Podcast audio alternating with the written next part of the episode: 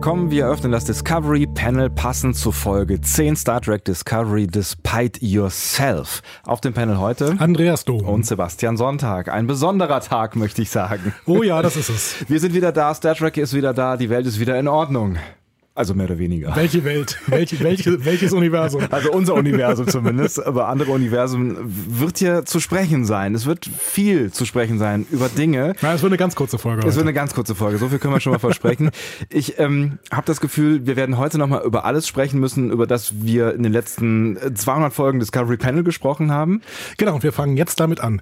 Folge 1 von Star Trek Discovery, The Vulcan Hello. oh Gott, oh Gott. Ja, nee, das, das ich glaube ich glaub tatsächlich, ich habe so ein bisschen Angst davor, dass wir nach dieser Folge Discovery Panel nie wieder irgendwas zu bereden haben. Vielleicht ja, weil diese Folge nie endet. Auch das könnte natürlich sein. Ähm, aber vielleicht ist das auch Quatsch. Es wird auch neue Theorien geben. Also sofort mal von mir ein Disclaimer. Meine Heiserkeit, die ich in den Ferien versuchte abzulegen, ist jetzt wieder da. Die du ja auch abgelegt hattest für unsere kleine ähm, Zwischenfolge, wo wir ja schon mal so ein bisschen vorge vor, vorgeschaut haben. Ist das ein Verb, was man nutzt in der deutschen Sprache? Natürlich. Vorgeschaut haben auf absolute Sprachkompetenz. diese zweite Halbstaffel Star Trek Discovery und auch schon mal euer Feedback verarbeitet haben zur ersten Halbstaffel Discovery. Ähm, falls ihr euch jetzt fragt, warum wir jetzt gleich kein Feedback, also das könnt ihr euch jetzt noch nicht fragen, aber ihr werdet euch das vielleicht hinterher fragen. Wahrscheinlich jetzt nicht mehr, weil ich das ja jetzt vorher sage. Ähm, das ist der längste Satz im ever. Und der ist eigentlich nicht zu Ende. Aber ich setze nochmal von vorne an. Wir haben das, das äh, Feedback zur letzten Halbstaffel Discovery schon in so einer kleinen Vorschaufolge gemacht. Falls ihr die verpasst haben solltet, äh, hört mal rein. Da bekommt ihr dann noch so ein bisschen was zur letzten Halbstaffel mit. Aber jetzt sind wir schon voll und ganz in der nächsten Halbstaffel mit der ersten Folge der nächsten Halbstaffel. Und ich glaube, wir brauchen auch die Zeit, die wir heute ähm, sonst für das Feedback verschwendet hätten. Verschwendet wissen. Ja, völlig wer weiß, verwendet, vielleicht, verwendet. Vielleicht, sagen wir, vielleicht sagen wir am Ende Hobby, das war die kürzeste äh, Panel Discovery Folge, äh, Discovery Panel Folge. Wie heißt unser Podcast nochmal? Ich halte ja gleich einen Zettel hoch. Danke.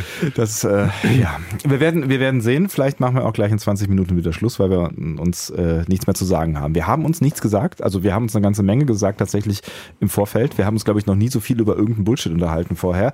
Wir haben aber wie immer nicht über die Folge geredet und haben keinerlei Ahnung davon, wie der andere jeweils die Folge gesehen und empfunden hat und welche Gedanken er sich gemacht hat oder machen wird. Absolut. Ich bin sehr, sehr gespannt, ehrlich gesagt, was du davon hältst. Oh, ich, oh ja, ich auch.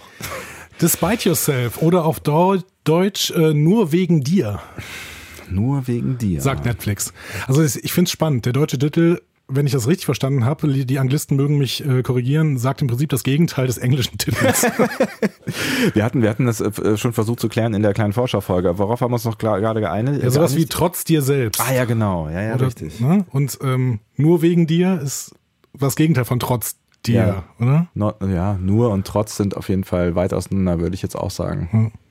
Aber bestimmt ist das eine Redewendung, die ähm, nur wegen dir eigentlich bedeutet. Ich ja, ich, ich überlege gerade, also häufig kommen diese Sätze ja dann auch irgendwann ähm, vor in den Folgen oder äh, kriegen dann zumindest irgendeine Bedeutung. Mir fällt jetzt eigentlich spontan nur das Gespräch von Tyler und Michael im der, ja weiß ich nicht, im letzten Viertel der Folge ein, wo er irgendwie sowas sagt wie ich werde immer für dich da sein. Also das sein. ist nicht gefallen. Ähm, ich habe da ein bisschen die Thematik zwischen Lorel und Tyler erkannt, ehrlich gesagt. Hm. Aber ja, weiß ich nicht.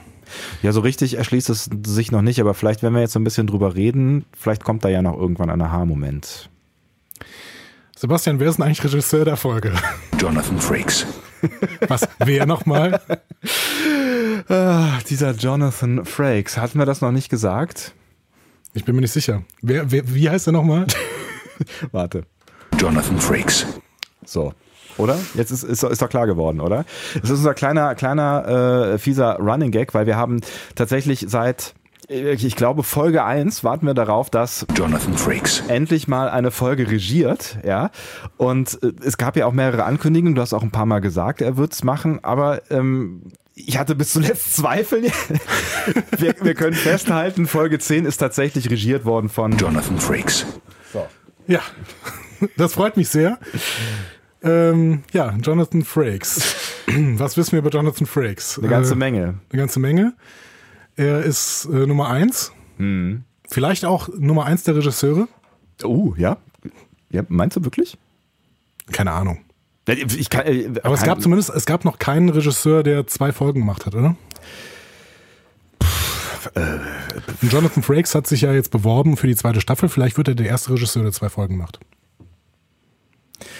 Ja, könnte, aber ja, wobei, jetzt kommen wir ja auch noch eine ganze Menge Wir Folgen. haben ja schon ne? ordentlich Feedback für diese Folge jetzt bekommen. Das werden wir natürlich erst in der nächsten Folge bearbeiten. Aber einer hat dazu geschrieben, ähm, wenn Jonathan Frakes für diese Folge wirklich verantwortlich war, sollte man ihn ähm, an den Regiestuhl ketten und nie mehr loslassen.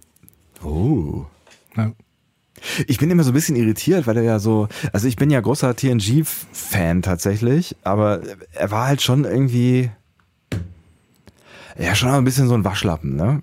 Und ich, ich krieg Er diese, wirkt halt wie der, wie der König der Bauern neben Captain Picard. ne? Aber und er, er hat ja so eine Berechtigung und ich finde ihn jetzt auch nicht maßgeblich unsympathisch, aber immer dann, wenn ich daran denke, was er für eine Rolle gespielt hat in äh, TNG, ich krieg sie nicht losgelöst von dem Mann. Diesem Mann, der, der, der jetzt dann doch vermeintlich gute Folgen von Star Trek Discovery regieren soll. Ver- Vermeintlich. Ich will ja jetzt hier auch nicht, ne? Es gab, also, äh, wir spoilern noch keine Bewertung. wir spoilern noch keine Bewertung. Ist, ist auch ein bisschen schwierig, weil tatsächlich in meinem Umfeld ähm, waren die Reaktionen auf diese Folge sehr gemischt. Sehr. Da war alles mit dabei. Also wirklich alles. Aber wir werden noch sehen, was wir davon halten. Ne? Ja, werden wir. Jonathan Frakes hat also tatsächlich Regie geführt bei dieser, bei dieser äh, zehnten Folge von Star Trek Discovery. Und ähm, ich würde fast vorschlagen, wir gehen einfach direkt mal rein. Wir gehen mal rein. Wir sehen am Anfang einen sehr, sehr langen Rückblick. Das ist natürlich verständlich beim Anfang des zweiten Kapitels. Ähm, da sehen wir den Sporenantrieb, klar. Das Kennenlernen von Tilly und Michael und einen Blick auf Michaels Schuldgefühle wegen der Entstehung der Kriegssituation und der Ermordung von Imperator ach, Captain Georgiou, sorry. Oh. Ähm, allgemein sehen wir noch ein bisschen das Konfliktgeschehen mit den Klingonen, dann die Beziehung von Lorel und Tyler und schließlich das Schicksal von Stamets, der nach One More Jump aus dem Sporenantrieb fällt. Und der Rückblick endet dann mit Sarus I don't know where we are. Ja, so ein bisschen Best of äh, alles, ähm, minus Klingonen. Also die Klingon-Story ist eigentlich so gut wie gar nicht vorgekommen, mal abgesehen von Lerell, ne? Ja, Hat ja Tukuma ist nicht vorgekommen, ne? aber Ja, das Ding ist ja auch irgendwie weg. ja, der Drops ist Also die gelutscht. erwähnen in dieser Folge ja irgendwann nochmal, ja, wir müssen dringend zurück, weil die Klingonen ansonsten die Föderation zerstören. Ähm, ja, ein, ein, einer der Punkte, über die wir auch durchaus reden könnten. ja, wer weiß. Wer weiß. Ähm, fand ich aber ganz gut, dass sie nochmal so ein bisschen was zusammengefasst haben. Ich habe ja nochmal den, den Trailer äh, zur, zur Season angeguckt, äh, bevor ich angefangen habe, weil ich dachte, ich gehe nochmal so ein bisschen ins Gefühl äh, rein und ähm, ja, dieser Trailer hat eigentlich mit so ziemlich gar nichts zu tun, also wo, also mit, mit nichts zu tun, wo wir uns jetzt befinden. So viel kann man schon mal festhalten. Nee, da würde ich dir widersprechen. Ja? Ja. Gut, mach doch. Ja, also kommt gleich noch. ich werde an einer Stelle jetzt sagen, okay, und hier ist doch plötzlich wieder alles vom Trailer. Okay, ich bin gespannt. Ja. Wir gehen in den Vorspann. Ähm, Nee, Nee, stimmt, gehen wir nicht. gehen wir nicht. Gehen das, wir ist, nicht. das ist ja so ein bisschen vorbei. Also es ähm, gab zwei Folgen tatsächlich und ich glaube, das war Folge sieben und acht Ja. ähm, aus der ähm, ersten Halbstaffel, bei denen wir ähm, nach dem Rückblick sofort in den Vorspann reingegangen sind. Und das gab's in Star Trek sehr, sehr selten. Eigentlich gibt's immer ein Cold Open in Star Trek. Du hast völlig, völlig Genau. recht, weil ich habe ich hab damit gerechnet, wir gehen in den Vorspann und wir sind nicht in den Vorspann gegangen und habe mich dann gewundert, dass wir nicht in den Vorspann gegangen sind und hab's äh, wieder verdrängt. Genau, es geht eigentlich sofort ähm, da los, wo wir aufgehört haben und damit hat sich dann deine Prophezeiung aus der letzten Folge bewahrheitet, weil du bist davon ausgegangen, dass wir genau uns da wieder befinden, wo wir in Folge 9 quasi aufgehört haben. Exakt. Und Genau. das ist genau passiert. Das heißt, zum Start fliegen wir bei bedrohlicher Musik auf die Discovery zu Uh. Und Locker gibt gelben Alarm. Verständlich, denn er weiß erstmal nicht, was los ist und bei einer unsicheren Situation gibt man gelben Alarm. Ja, Hm? fand ich jetzt auch konsequent. Die Anzeigen sind weiterhin seltsam, aber Saru kalibriert und findet dann heraus, dass man durchaus an der Stelle ist, zu der man springen wollte. Ja. Ähm, aber irgendwie ist alles so ein bisschen anders. Also man, der weiß, ja, so vom Zentrum sind wir genau da entfernt, wo wir eigentlich hin wollten. Nur die Sternbasis sind nicht da. Und dann taucht plötzlich ein vulkanischer Kreuzer auf, der die Discovery sofort beschießt, dann aber von der sogenannten Cooper beschossen wird und verschwindet. Die Cooper macht sich noch per Audio-Message über die Discovery lustig und lässt die völlig verwirrte Discovery-Crew dann allein. und die stehen alle da so, äh, was war das denn jetzt? So. Ja. Ne? Also, ja, schöne Szene auf jeden Fall. Genau. Also wir beginnen, ähm, Lorca äh, guckt sich das Ganze an und sagt, ja, aber wir sind doch bei Organia und es gab doch noch nie einen Kampf bei Organia. Hm? Ähm, da möchte man, möchte man ihm zurufen, ähm, Lorca noch nicht, aber zehn Jahre später in Folge 27 von TOS kämpfen die Klingonen gegen Kirks Enterprise um Organia. Oh. Der Kampf um Organia ist quasi die äh, Vorlage für die äh, Pavo-Folge gewesen. Ne? Ah. Die Organia sind ja so übermächtige Wesen, die irgendwann einfach äh, den ganzen Planeten zum Glühen bringen und deswegen und dadurch alle, alle entwaffnen und sagen, okay, und jetzt seid ihr alle mal hier. Friede bitte. So. Ja, gut, kann, es gibt keinen, der besser Stories zusammenfassen kann. Äh, Komisch ist in dem Zusammenhang dann irgendwie natürlich, dass Lorca zwar Organia kennt, Kirk aber zehn Jahre später völlig überrascht davon ist, dass die Organier so fortschrittlich sind. Also ähm, vielleicht, ja. Gut, Details. Details. wir hatten ja gesagt, eigentlich könnte es nicht das Paralleluniversum sein in der letzten Folge, weil Saru die Sterne nicht kennt. Ja, haben wir gesagt.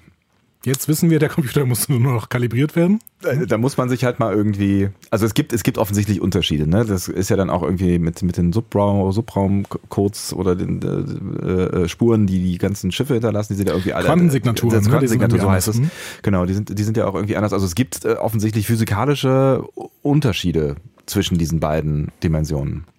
Ja, aber auch definitiv Ähnlichkeiten. Ja. Definitiv Ähnlichkeiten. Aber haben wir damit schon gesagt, wir sind in einer anderen Dimension? Das haben wir, haben wir, das können wir an dieser Stelle mal klarstellen. Also wir sind in einer anderen Dimension. Das war ja auch so die große Frage, wo landen wir denn jetzt am Ende? Landen wir irgendwo? In einem anderen Universum. Ich weiß nicht, kann man das schon Dimension nennen?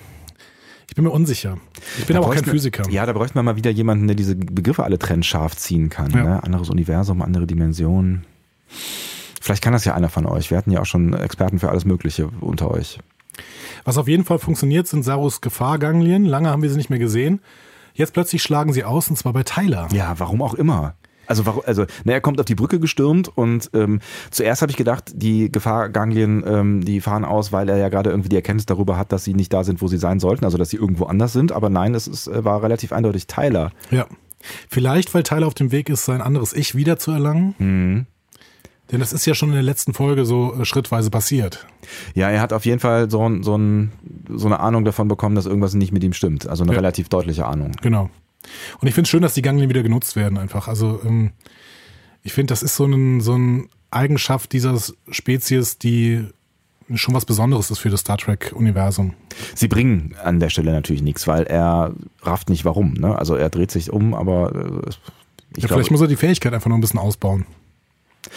Ja, ich war keine Ahnung, aber eigentlich müsste der das doch dann, wenn die Spezies darauf spezialisiert ist, dann auch wissen, welche, also oder ist das einfach nur so ein so ein Das Alert-Signal? wird an dieser, wird in dieser Folge, werde ich dich noch ein paar Mal fragen, warum reagiert keiner auf Tylers komisches Verhalten? Oh ja, da Und das also ist an dieser Stelle tatsächlich auch schon so. Warum Ja. reagiert denn Saru nicht darauf, dass plötzlich seine Gefahrganglien bei Tyler ausschlagen? Ja, und irgendwie ist es ja dann auch dann die erste Szene von äh, mehreren, wo ähm, Tyler auf die Bühne geschlufft kommt. Ähm, auf die Bühne vor allem, auf die Brücke. Die Bühne.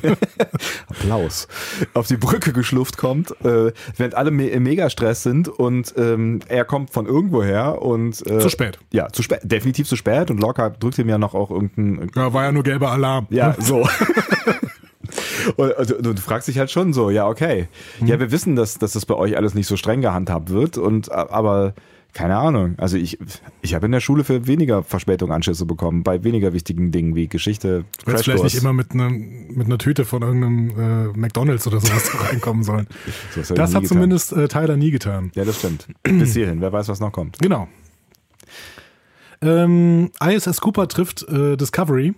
Cooper, haben wir gelernt, ist ein Schiff, was es auch in der Real, äh, was haben wir denn jetzt gesagt, im Realuniversum oder im vorherigen Universum, wir wissen ja gar Ja, nicht, was genau, oder real im ist. normalen Universum, ähm, im normalen Discovery-Universum gibt. Und was aber im Moment irgendwie in Wartungsarbeiten Genau. verstrickt ist und deswegen wundern sich alle, dass dieses Schiff plötzlich dann doch fliegt. liegt irgendwie im Raumdock.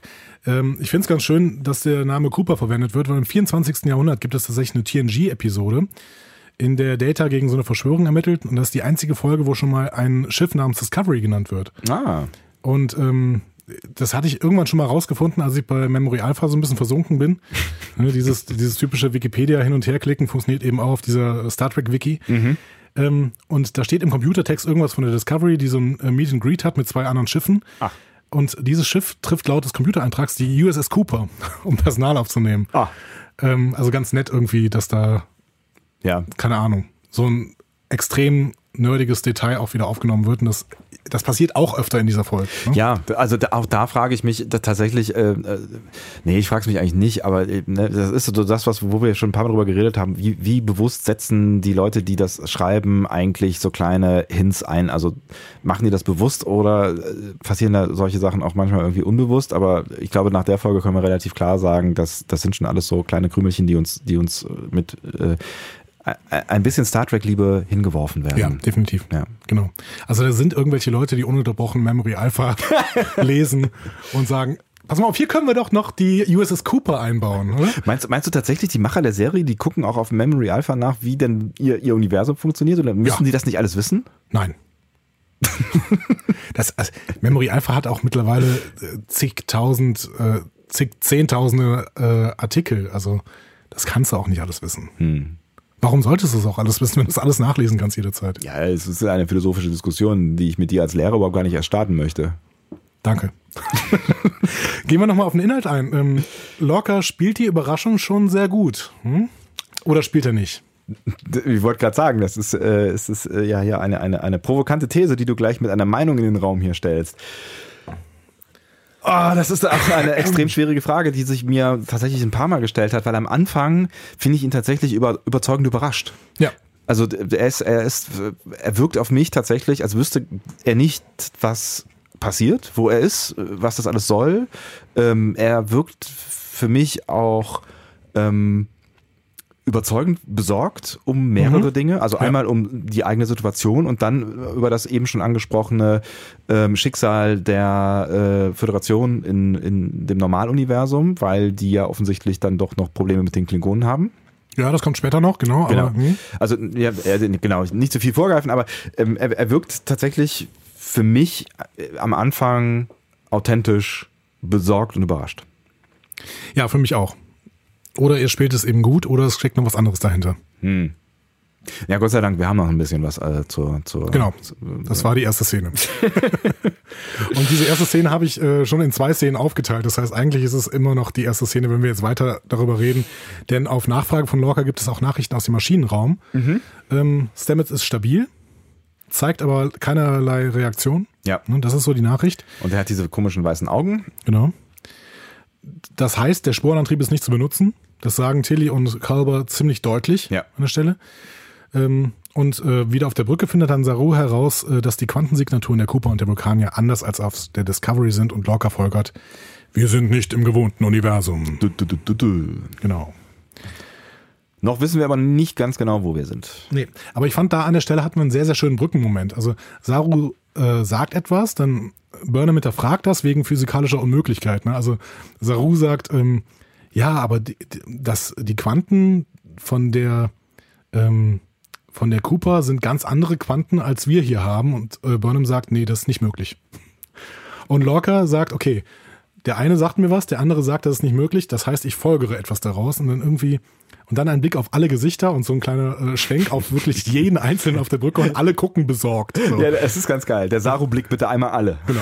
Ja. Aber ähm, das Ja, fand ich also, schön. Das fand ich fand ich schön, schönen Brückenmoment einfach. Vor allen Dingen, weil wir jetzt auch ähm, in der, in der Vorschaufolge nochmal über die Brückencrew gesprochen haben und man uns netterweise tatsächlich auch nochmal alle zeigt so, ne? Und nochmal in Erinnerung ruft, so, ähm, wer, wer denn überhaupt da ist. Ja. Fand ich auch gut. Und das hatte was von den richtig guten TOS-Folgen, ne? wenn irgendwie ähm, Bones und, und Spock sich darüber unterhalten und Kirk irgendwann so als pragmatischer sagt, ja gut, wenn du sagst, was logisch ist und du sagst, was emotional ist, dann muss ich halt gucken, was ich draus mache, so ungefähr. Ne? Also fand ich einen sehr, sehr schönen Moment an der Stelle. In der Tat. Alle sind besorgt und wir gehen ins Intro. Wir gehen ins Intro. Da sind wir. Da sind wir wieder so wie bei, also tatsächlich habe ich da auch dann wieder mit dem Intro gerechnet. Aber es war, es war auch, es war auch das, das, das perfekte äh, Cold Open Ding so. Mhm. Ne? Also es war ein sehr schöner Moment auch fürs Intro. Ja.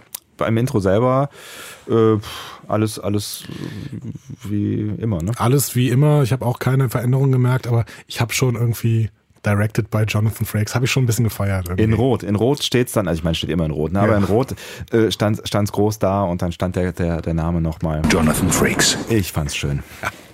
Hervorragend. Hervorragend.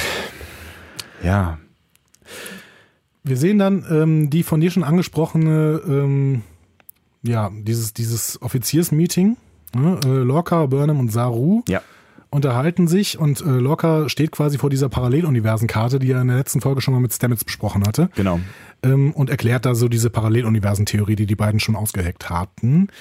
Ähm, er gibt die Anweisung, okay Leute, erstmal überleben und dann gucken wir, wie man nach Hause kommt. Ne, So. Ähm, auch da wieder ein schöner Moment. Lorca nennt Saru Number One. Stimmt, ja. Und das zum allerersten Mal übrigens. Und unter Frakes. Ne? Vielleicht auch zum letzten, wer weiß. Wer weiß, genau. Ähm, und Burnham ist es dann nämlich, die sich so ein bisschen sorgt, weil, ja, aber Moment, wenn wir in einem anderen Universum sind, dann können wir gar nicht mehr diesen Algorithmus der Tarntechnologie übermitteln. Und ähm, Lorca sagt dann auch, ja, und deswegen sollten wir ganz schnell wieder zurück, weil ansonsten werden im richtigen Universum alle sterben. So, ja. So, da wolltest du drüber sprechen.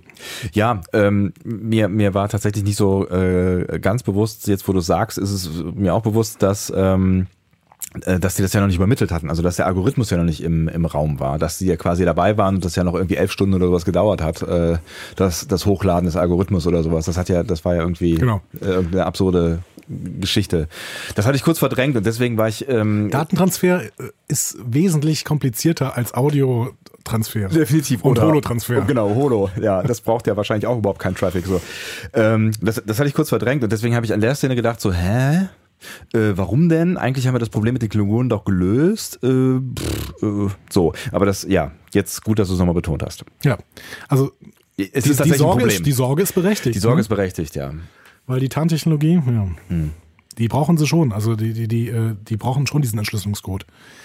Ähm, sie kommen dann natürlich erstmal auf die Idee, ja, dann lass doch einfach wieder einen Spornantrieb nutzen und wieder zurückfliegen. Ne? Aber Lorca sagt, naja, ich habe Stamets ein bisschen überlastet. Also, also er ist sich schon darüber bewusst, was da passiert ist mit ihm. Das hätte ihm natürlich auch vor dem letzten Sprung, ehrlich gesagt, einfallen können. Ne? Ich glaube, dass es ihm da auch schon bewusst gewesen ist. Ist äh, wir können jetzt wieder uns im Kreis drehen und uns fragen, warum der überhaupt diesen letzten Sprung gemacht hat. Aber naja, gut. Niemand konnte ja wissen, dass es so schief geht, außer Lorca vielleicht. Oder Stamets vielleicht. Oder Stamets vielleicht. Denn wir haben durchaus völlig, nee, deu völlig deutliche Beweise, dass Stamets von den Paralleluniversen nicht nur über Lorca erfahren hat. Definitiv. Also da gibt es ja dann jetzt mehrere Beweise für. Genau. Also mindestens, mindestens einen großen. Einen großen, Ah, ja. einen großen Blonden. Einen großen Blonden. Was, wie, wie, wie, hat- wie hat der äh, Lorca jetzt in, in dem Moment gefallen, was, was so seine, seine Strategie angeht? Also du hast es eben schon gesagt, so dieses ähm, erstens, klar, er macht sich äh, Sorgen um, um diesen Krieg, den er ja eigentlich gewinnen wollte. Klar wollen alle irgendwie eine Lösung finden, um, nachdem die Erkenntnis äh, gewachsen ist, dass sie nicht in ihrem Universum sind, um zurückzukommen, aus mehreren Gründen, aber auch natürlich, um ähm, den, den Krieg weiter zu verfolgen.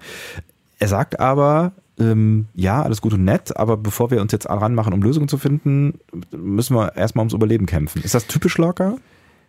Ja, das ist eine Sache, die ich eigentlich noch ein bisschen später erwähnen wollte, aber ich sage es Ja. Ihnen jetzt schon mal. Ich finde, Lorca ähm, ist gerade am Anfang dieser Folge sehr, sehr Captain-like. Ja, finde ich auch. Eigentlich schon die ganze, eigentlich die ganze Folge über. Ne? Also der hat plötzlich so einen Dreh, dass er, dass er, der macht nachvollziehbare, schlaue Dinge und wirkt nicht total kalt dabei. So. Ne? Genau, plus Verantwortung, plus Autorität. Irgendwie macht Genau. er das, macht er das äh, gut. Also Sachen, wo du dann am Ende, also ich habe halt häufig gedacht, wenn er dann irgendwelche Entscheidungen getroffen hat, dann waren das halt immer so, so durchgedrückte Entscheidungen, wo du genau wusstest, das ist jetzt hier so mit dem Kopf durch die, durch die Wand. Aber das ist alles sehr rational, was da passiert. Woran liegt das? Liegt das daran, dass das jetzt sein Universum ist? Ne, das wäre ja so ein bisschen die Theorie, dass wir sagen, Locker stammt äh, sowieso aus dem Spiegeluniversum und dementsprechend kennt er die ganze Nummer hier. Eine Ähm, Version. Die andere Version kann natürlich sein, dass er jetzt tatsächlich das erste Mal in, in einem, einer wirklichen Notsituation ist, die er nicht voraussehen konnte, weil in, in dem Originaluniversum war es nun mal sein, sein Antrieb, diesen Krieg zu gewinnen und sein, sein Ego hat da irgendwie auch was mit zu tun. Und das ist ja jetzt gerade kein Thema mehr. Also jetzt geht's halt quasi tatsächlich um, um, um Überlebensentscheidungen und so. Ne? Wäre auch mein Favorit. Also dass Lorca jetzt gerade so funktioniert. Ja. Ne? Funktioniert als, als gute Maschine quasi. Ne? Was Ja. tatsächlich aber auch zeigen würde, dass ähm, Lorca in Wahrheit ähm, neben aller seiner Profilneurosen, die möglicherweise ja auch durch den äh, Unfall mit seinem alten Schiff entstanden sein könnten, ein fähiger, guter Captain ist oder gewesen ist oder wie auch immer. Ja. Genau. Das hatten wir ja schon durchaus auch in, in der ersten Staffelhälfte schon gesehen. Ne? Also als es die, zu diesem Kriegsgeschehen kam, da stand er auf der Brücke und hat kommandiert und da hast du echt gedacht, okay, Autorität, wow. Ja. Ne? Also der, der kann was, der ist taktisch stark und der hat in, in so Situationen, auf denen, äh, bei denen es drauf ankommt, hat er wirklich alles im Griff. Mhm. Ne? So. Und es ist echt so ein bisschen, das ist also für mich fast mehr Picard als Kirk so. Also das ist so, Ja. so ganz kluge, ähm, rationale Wobei Dinge. Kirk auch solche Momente hatte, durchaus. Ja. Ja, gut. Du hast zu wenig TOS gesehen. Es gibt, zu wirklich wenig- auch, es gibt wirklich auch Folgen, wo Kirk ein richtig guter Captain ist. Ja, Hm? ich habe so wenig TOS gesehen, halt mir das an der Stelle einfach fest. Ja, dann sitzen wir jetzt im Schlamassel drin und ähm, Ist dir übrigens der Tribble aufgefallen wieder? nee, In dieser Folge? nicht. Äh, in, Nee, dieser, in dieser Szene äh, saß der Tribble auf dem Tisch nee das und ich nicht gesehen. pulsierte auch leicht und gab Geräusche von sich. Kurz überlegen, ob Tyler im Raum Nein, war. er war nicht im Raum. Gut. Wo war der denn schon wieder?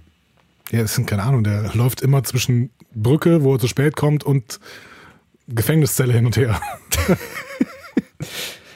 Ja, Und Krankenstation. Und Da, ist er, Krankenstation. da ist er auch öfter. Ja, das stimmt. Wir gehen jetzt auch mal kurz auf die Krankenstation. Ja, bitte. Ähm, Stamets redet nämlich in dieser mit blinden Augen von irgendeinem Palast, bei dem man doch bleiben soll. Stay at the Palace. Sag nicht stay away from, äh, Ich glaube, an der Stelle sagt er, stay at the palace?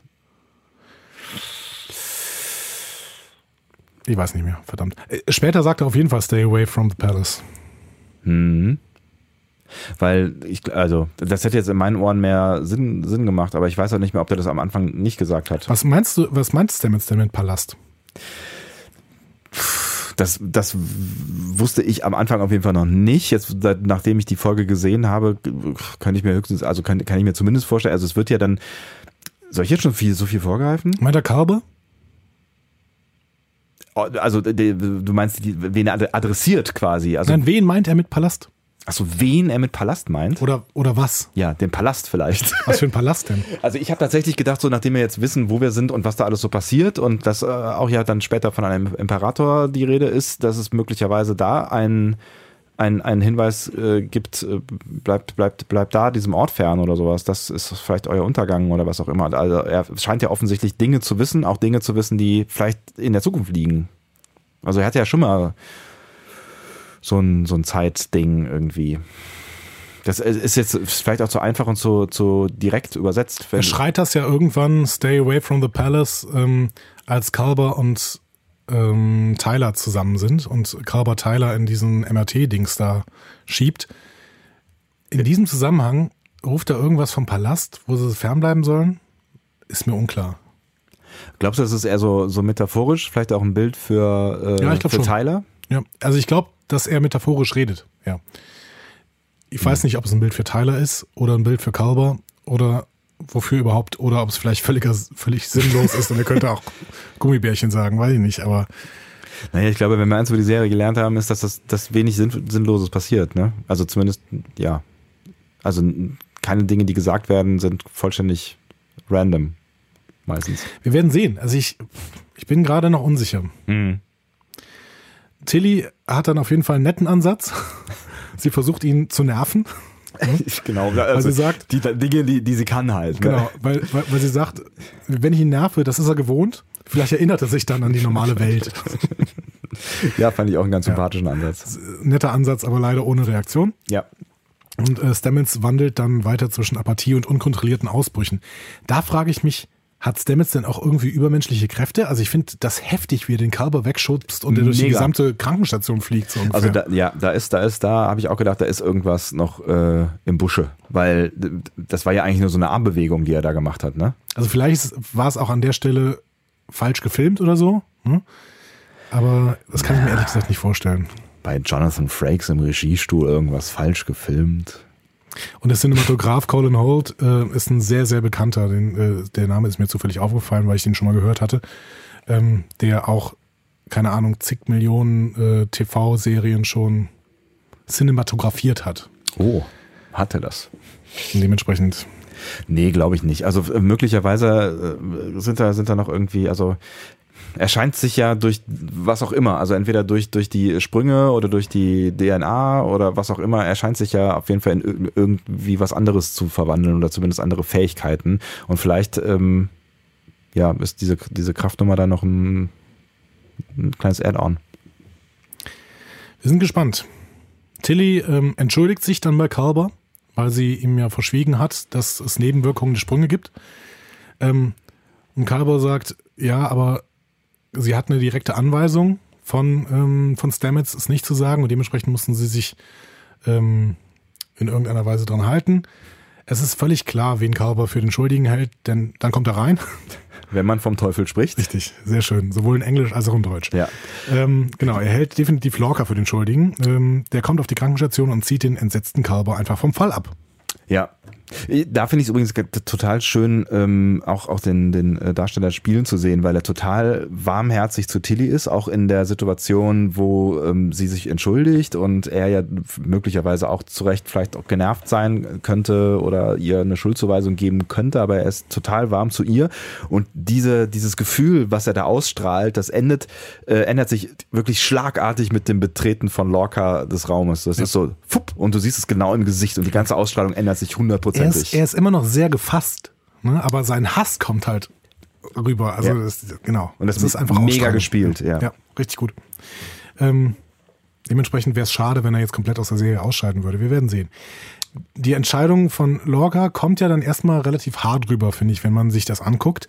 Aber im Prinzip hat er recht, oder? Ja, auch das ist wieder so eine Picard-Entscheidung. Natürlich zieht man halt irgendwie den Doktor vom Fall ab, ähm, der emotional äh, da vollständig involviert ist. Ne? Also es ist nun mal sein Lebenspartner und äh, ja, das wäre in jeder anderen Star Trek-Serie auch so gelaufen. Ja. Ob, ob sie sich dann daran halten, ist eine andere Nummer. So, ne? Aber Es ist an der Stelle vielleicht schade, dass wir noch keinen anderen Doc auf der Discovery kennengelernt haben. Ne? Zum Nee. Beispiel den Leiter der medizinischen Abteilung. pff, ja, also wenn, wenn ja, wenn es einen gibt, ja, aber theoretisch. Müsste es doch, oder? Ja, auf der anderen Seite hat er natürlich auch gesagt, ich bin der meistqualifizierte Kalber. Ne? Also das heißt, ähm, Ja, weil er ihn kennt. Das ist seine Begründung. Hm. Ich kenne ihn, ich habe den Fall die ganze Zeit betreut, ich bin der, der, ähm, der am besten geeignet ist. Also meinst du nicht, dass es auch mit fachlicher Kompetenz zu tun hatte, die er sich dazu schreibt? Die hat er sicherlich, aber die haben andere wahrscheinlich auch. Hm.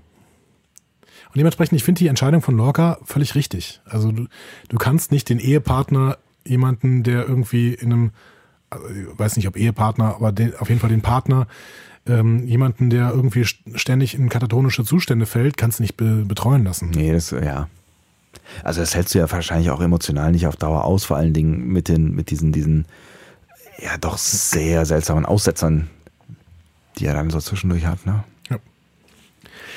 Damit gehen wir äh, da raus. Carver ist natürlich allerdings äh, in den nächsten Szenen immer noch auf der Krankenstation und läuft ja zumindest irgendwie um Stamets die ganze Zeit rum. Ja. Und äh, sonst auch keiner. Also es kommt mal im Doch, Hintergrund. doch, ist, doch. Im Hintergrund ist mal so eine, so eine Schwester oder sowas. Ja, irgendwie. irgendeine, irgendeine Frau ist da bei äh, Stamets. Vielleicht ist das die medizinische ja, Betreuerin. auf jeden Fall irgendwie Random Medicine Girl. Wir werden nicht weiter vorgestellt.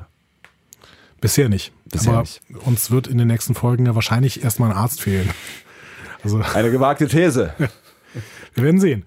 Ähm, wenn wir, wir gehen auf jeden Fall erstmal aus der, ähm, aus der äh, Krankenstation raus. Ja. In der nächsten Szene gehen wir ähm, in ein Trümmerfeld. Da hat die Discovery nämlich einen Datenkristall entdeckt. Und Tyler wird mit einem Bergungsshuttle losgeschickt, um diesen Kristall zu bergen.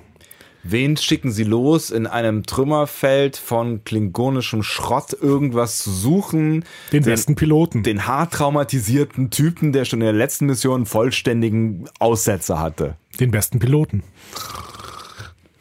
Ja, komm, der ist. Also mich, mich hat das erstmal nicht gestört. Mich haben, äh, ich fand an der Stelle, das war krasse Science Fiction. Das war endlich mal eine Technologie, die wir noch nie gesehen haben. Und diese Holo-Hand, mit der Tyler da operiert, das ist so konsequent weitergedachte Augmented Reality. Das finde ich, hat mir richtig gut gefallen. Bei äh, Augmented Reality fällt mir übrigens gerade ein, dass wir von mindestens äh, zwei von euch darauf hingewiesen worden sind, dass wir in der letzten Vorschaufolge, das mal ganz kurz off-topic, ähm, nicht Augmented meinten, sondern Cyborg. als wir davon gesprochen haben, wenn Körper mit Technik so enhanced sind. Ja. Also so Robocop-mäßig. Das nur ganz kurz so nebenher. Können wir ja schon mal hier einfügen. Wir sind blöd. Schön, dass wir das klären konnten. Also zurück, zurück in die Szene. Ich fand das auch ziemlich geil. Also auch dieses, dieses Schiff-Ding, dieses Ein-Mann-Mini-Teil, was sie da eingesetzt haben, auch noch nie so gesehen irgendwie. Ähm, fand, fand ich auch cool. Ist natürlich jetzt wieder irgendwie, kann man natürlich wieder drüber streiten. Sowas hat man dann später irgendwie nicht mehr irgendwo gesehen auf irgendeinem der da folgenden Schiffe, auch die Technik so mit, mit diesem Handschuh und so weiter hat man nicht mehr irgendwie gesehen. Ja. Kann man natürlich wieder sagen, warum gibt es das auf der Discovery und dann 100 Jahre Genau, später können wir nicht sagen, mehr. können wir uns aber auch sparen Können wir und einfach auch mal sparen. über die inhaltliche äh, Prägnanz hier reden. Also ich finde es äh, Du hast völlig recht. ich find's toll. Ich finde die Szene, die Szene hat bei mir so super funktioniert. Du, ähm, du hast coole Science Fiction, du hast aber auch nachvollziehbar irgendwie, der sieht jetzt wieder Leichen und kriegt plötzlich wieder Flashbacks und genial gespielt, finde ich. Also ich, dieser Darsteller, Ich finde find den ja, richtig stark. ich fand's, ich fand's auch echt gut. Äh, Also er hatte auch noch ein bisschen was zu leisten in der Folge und das, das, das macht er, ohne zu viel vorzugreifen, macht er schon auch ziemlich ordentlich. Mich hat tatsächlich so ein bisschen, so ein bisschen äh, kurz irritiert, warum sie ausgerechnet ihn losschicken. Klar, mit der Begründung bester Pilot. Klar, hat auch niemand so wirklich was mitbekommen von seinen Ausfällen äh, auf dem, auf dem klingonischen Schiff, außer Michael. Die wird's wahrscheinlich, wie wir ja auch später dann erfahren, nicht unbedingt irgendwem gesteckt haben. Das würde ich viel eher kritisieren, dass Michael die ganze Zeit stillhält. Das ist, das ist, finde ich, ein großer Kritikpunkt. Dass Locker den einsetzt, der Locker weiß von nichts. Aber Andy, das ist Liebe. Ja, falsch verstanden, Liebe. you don't know what love is. Also, es gelingt ihm aber, die Flashbacks zu besiegen. Finally, aber auch durch, durch, durch, durch äh, Michaels Hilfe an der, an der Stelle. Ne? Also sie, sie backt, backt ihn ja ab. Also er kommt ja dann irgendwie mal so äh, sowohl gedanklich als auch dann in, in der Realität so ein bisschen vom Kurs ab. Ähm, weil er sich so in einem dieser Flashbacks verfängt und äh, Michael backt ihn ab und versucht ihn quasi auch mit so ein paar Triggerwords wieder zurückzuholen, was ja auch gelingt entweder oder er ist einfach fertig mit seinen Flashbacks zum richtigen Zeitpunkt. Oder die Persönlichkeit eben, die auf ihn gelegt worden ist, das werden wir nachher nochmal hören, ist einfach so stark, dass er mit dieser Persönlichkeit eben alles unterdrücken kann. Hm? Wir werden sehen. Es gelingt ihm auf jeden Fall, diesen Datenkristall zu bergen. Und ähm, zudem findet er in dem klingonischen Schiff eine vulkanische und ein, eine andorianische Leiche. Mhm. Die andorianische Leiche sehen wir leider nicht. Wir sehen auf dem Computer diesen vulkanischen Kopf eingeblendet. Ja. Ähm, spannend. Durchaus. Äh, Ja, hat, hat man ja auch schon in der letzten Folge, hattest du ja schon quasi angedeutet, dass das als News äh, rumging. Aber für die zweite aber Staffel. eigentlich für die zweite Staffel, genau. Genau. Ich hatte zwischenzeitlich überlegt, ist das denn jetzt schon eine News, die uns sagt, dass wir uns wieder aus dem äh, Spiegeluniversum entfernen? Aber das ist natürlich völliger Schwachsinn. Die Telleriten und die Andorianer dürfen ja auch im Spiegeluniversum Ja, sein. warum nicht, ne? Offensichtlich, vielleicht gehören sie auch alle zu den Rebellen. Also, äh, ja, also, Also die Andorianer ja auf jeden Fall. ja. Genau. Anschließend gibt's, finde ich, noch einen relativ schönen Moment. Lorca spricht Burnham auf ihre Beziehung an Mhm. ne? und er billigt sie. Mit mahnen Worten. Man, man, Aber das ist so, so, so Captain-like. Ne? Also der zeigt ihr, pass mal auf, ich weiß Bescheid, ne? also benimm dich bitte, ne? dann haben wir kein Problem. Aber ansonsten weiß ich Bescheid. so. Und dann Ja. setze ich einen von euch ab, offensichtlich ab. Ne? Eigentlich auch eine starke Szene, so. Also auch wieder so eine Captain-Szene, so. Ja, ne? genau. Das, das ist die Szene, wo ich es auf jeden Fall ansprechen wollte, weil Ja. der ist total Captain-like an der Stelle. Das hätte Picard ganz genauso gemacht. Ja, Ne? ja, ja, genau. Ja, eine gute Szene. Eigentlich gefällt mir dieser Locker auch ganz gut. In, Ja. dieser, in dieser Rolle. Das heißt, nächste Folge wird er wahrscheinlich umgebracht. Immer dann, wenn einer sympathisch wird. Ah, ja. Ja. Okay. Gut. Dann haben wir den Datenkristall, dann haben wir dieses Gespräch und es geht weiter in die Messe. Nee, in die Zelle. In die Zelle. Ah, ja, stimmt. Es gibt noch eine Zellenszene. Tyler besucht Lorel in ihrer Zelle und sie sprechen kurz über ihre, Be über ihre Beziehung. Und ähm, Formulierst du schön, das klingt so ein bisschen wie so ein psychologisches. Äh, egal. Ja, mach mal weiter. ja, weil Lorel sagt doch ganz klar, ja, aber du weißt doch, was wir gehabt haben und das ist so toll und sowas. Und äh, Tyler sagt, aber das war, du hast mich gezwungen. Ne? Also offensichtlich äh, denkt Le- Lorel, sie würde mit jemand anderen sprechen können als mit dem, den sie spricht. Und sie übernimmt dann ja Tyler und lässt ihn erstmal die Zelle öffnen. Ja. Äh, Was, was ihr auch gelingt, also sie schafft es, ihn zu beeinflussen. Ja, sie sagt einfach, öffne die Zelle und er macht das dann sofort. Genau. Ne? Und zwar noch vor dem Gebet, was sie dann zusammen sprechen. Ja. Ne? Ähm, Tyler sagt aber auch davor so zitternd, du kannst mir nicht mehr wehtun. Ne? Und im Prinzip, also er sagt es ja zu Lorel, aber Mhm. er sagt es doch im Prinzip, um sich selbst davon zu überzeugen, dass es so ist, oder? Ja, vielleicht, aber es ist ja auch so eine total ambivalente Szene. Also da merkst du ja schon auch so ein bisschen so den Struggle, der möglicherweise in ihm stattfindet, weil es ja, weil er, weil er, weil er zum, zum einen die, die, diese Angst vor oder diese, diese Nachwirkungen der Folter irgendwie noch spürt und diese Angst vor ihr und auch den Hass und dann gibt Etwas kämpft in ihm. Genau, und dann gibt's aber auch diese, diese Szene, wo sie so ganz nah sind, ihre Gesichter so ganz nah sind und es fast romantisch wirkt. Also das, also da steckt ganz viel drin so, ne? Genau. Und dann versucht Lorel den Schläfer zu wecken. Damit, also wir, wir könnten, hätten jetzt eigentlich mir mal so ein paar äh, Haken auf das virtuelle Sideboard machen können, was äh, unsere Theorien angeht, über die wir in den letzten Folgen gesprochen haben. Ähm, äh, Wir haben ja natürlich die Bestätigung der Kaplar-These. Ne, da müssen wir jetzt auch nicht mehr drum rumreden. Tyler ist Wok, ganz klar. ja.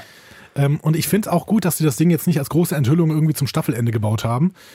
Denn das wäre, dann hätten sie die Fanbase halt krass unterschätzt, finde ich. Ne? Und das Ja. haben sie hier nicht gemacht, sondern sie haben gesagt, okay, wir hauen es jetzt raus. Das ist für viele noch eine Überraschung, aber für die richtigen Fans wahrscheinlich nicht, weil ihr habt es rausgefunden. Ja. Und äh, dann ist es halt auch, dann ist das Wie halt entscheidend. Und das Wie finde ich hier richtig cool gemacht. Definitiv. Mir ist sau gut gefallen. Und, und das, das äh, birgt ja dann, also ne, ohne vorzugreifen, birgt ja doch noch das eine, die eine oder andere Überraschung. Und äh, auch innerhalb der Kaplat These haben wir ja auch über so ein paar Möglichkeiten geredet. Genau. Und äh, es ist tatsächlich ja auch eine Möglichkeit geworden, äh, die ich gar nicht äh, priorisiert hatte. Nee, und, und so genau hatten wir, glaube ich, auch über, über das, was Culber uns später quasi da erklärt zu der These. Ne? Ja. Auch ohne, dass er es weiß. Ähm, das hat mir nicht so richtig in Erwägung gezogen. Ne? So Nee. wie es jetzt ist. Genau, das hat mir nicht so richtig in Erwägung gezogen, eher den umgekehrten Fall. Aber vielleicht können wir auch genau an der Stelle dann auch gleich nochmal drüber reden.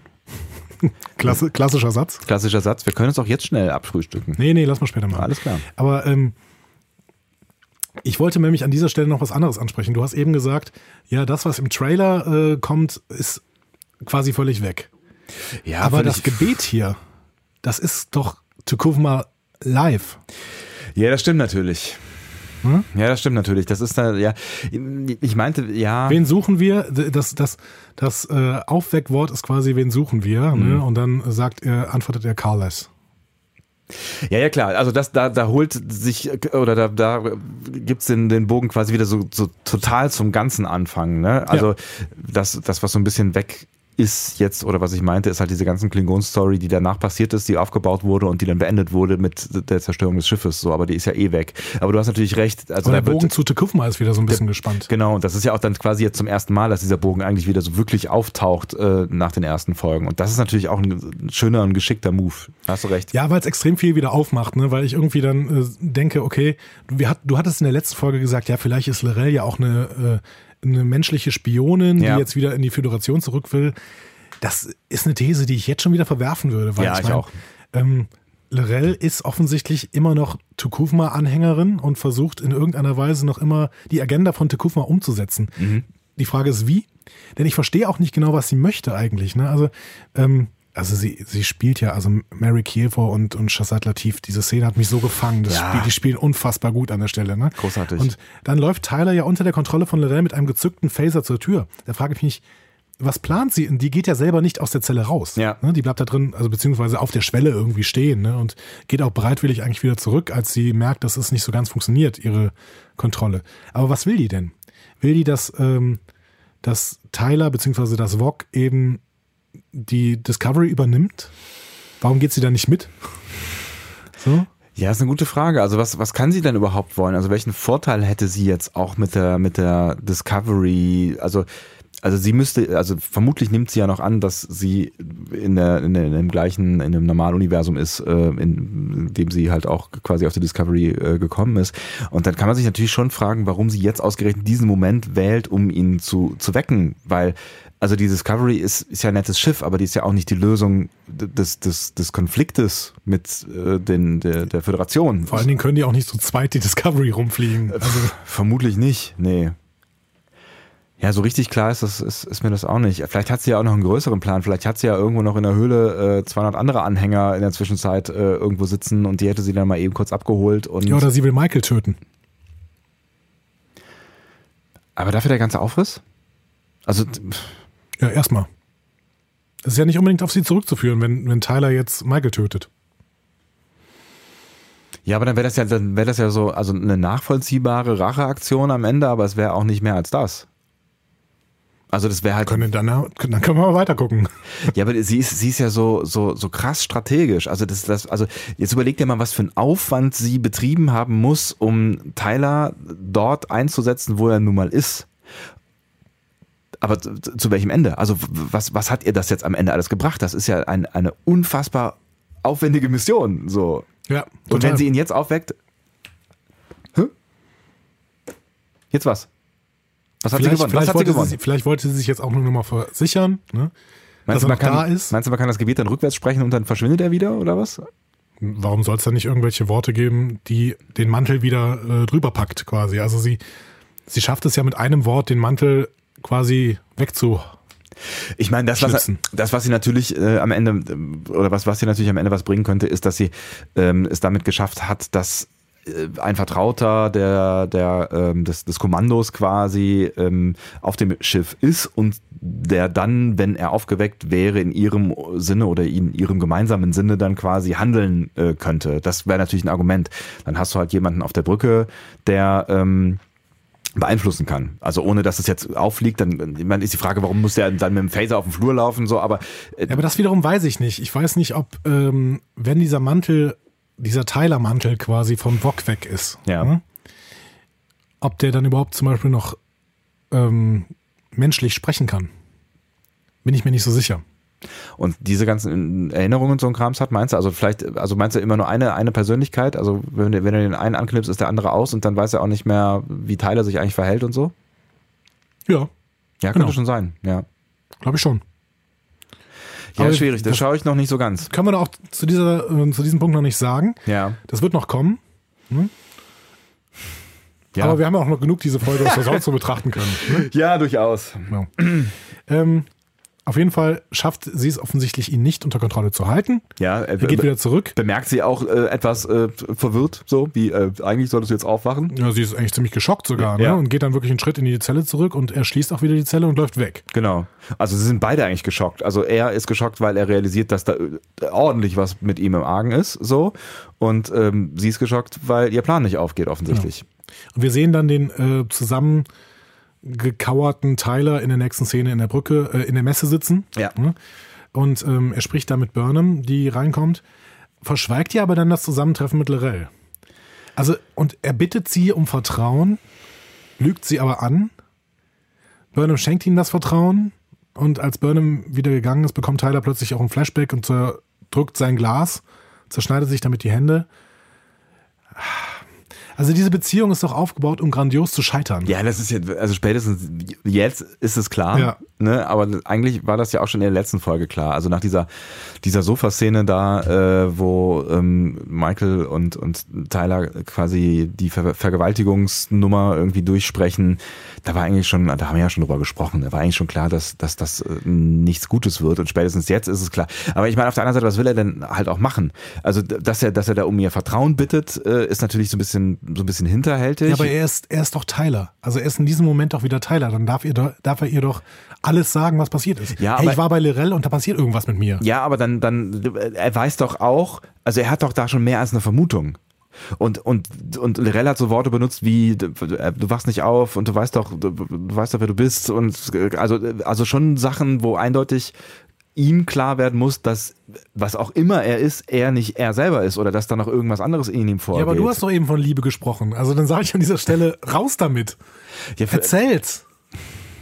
Aber vielleicht ist das, ist das am Ende auch Liebe, weil er weiß, dass wenn wenn sich das bewahrheitet, dass da eine andere Person oder ein anderes Wesen oder eine andere Kraft oder irgendwas, was Macht über ihn hat, was möglicherweise böse ist, in ihm ist, dann ist das doch nichts, was du, was du erzählst, weil du dann Du kannst mir doch nicht erzählen, dass man aus Liebe seine Identität äh, verschweigt. vielleicht versucht er zu, ähm, es noch zu schaffen, das Problem mit sich selber zu lösen.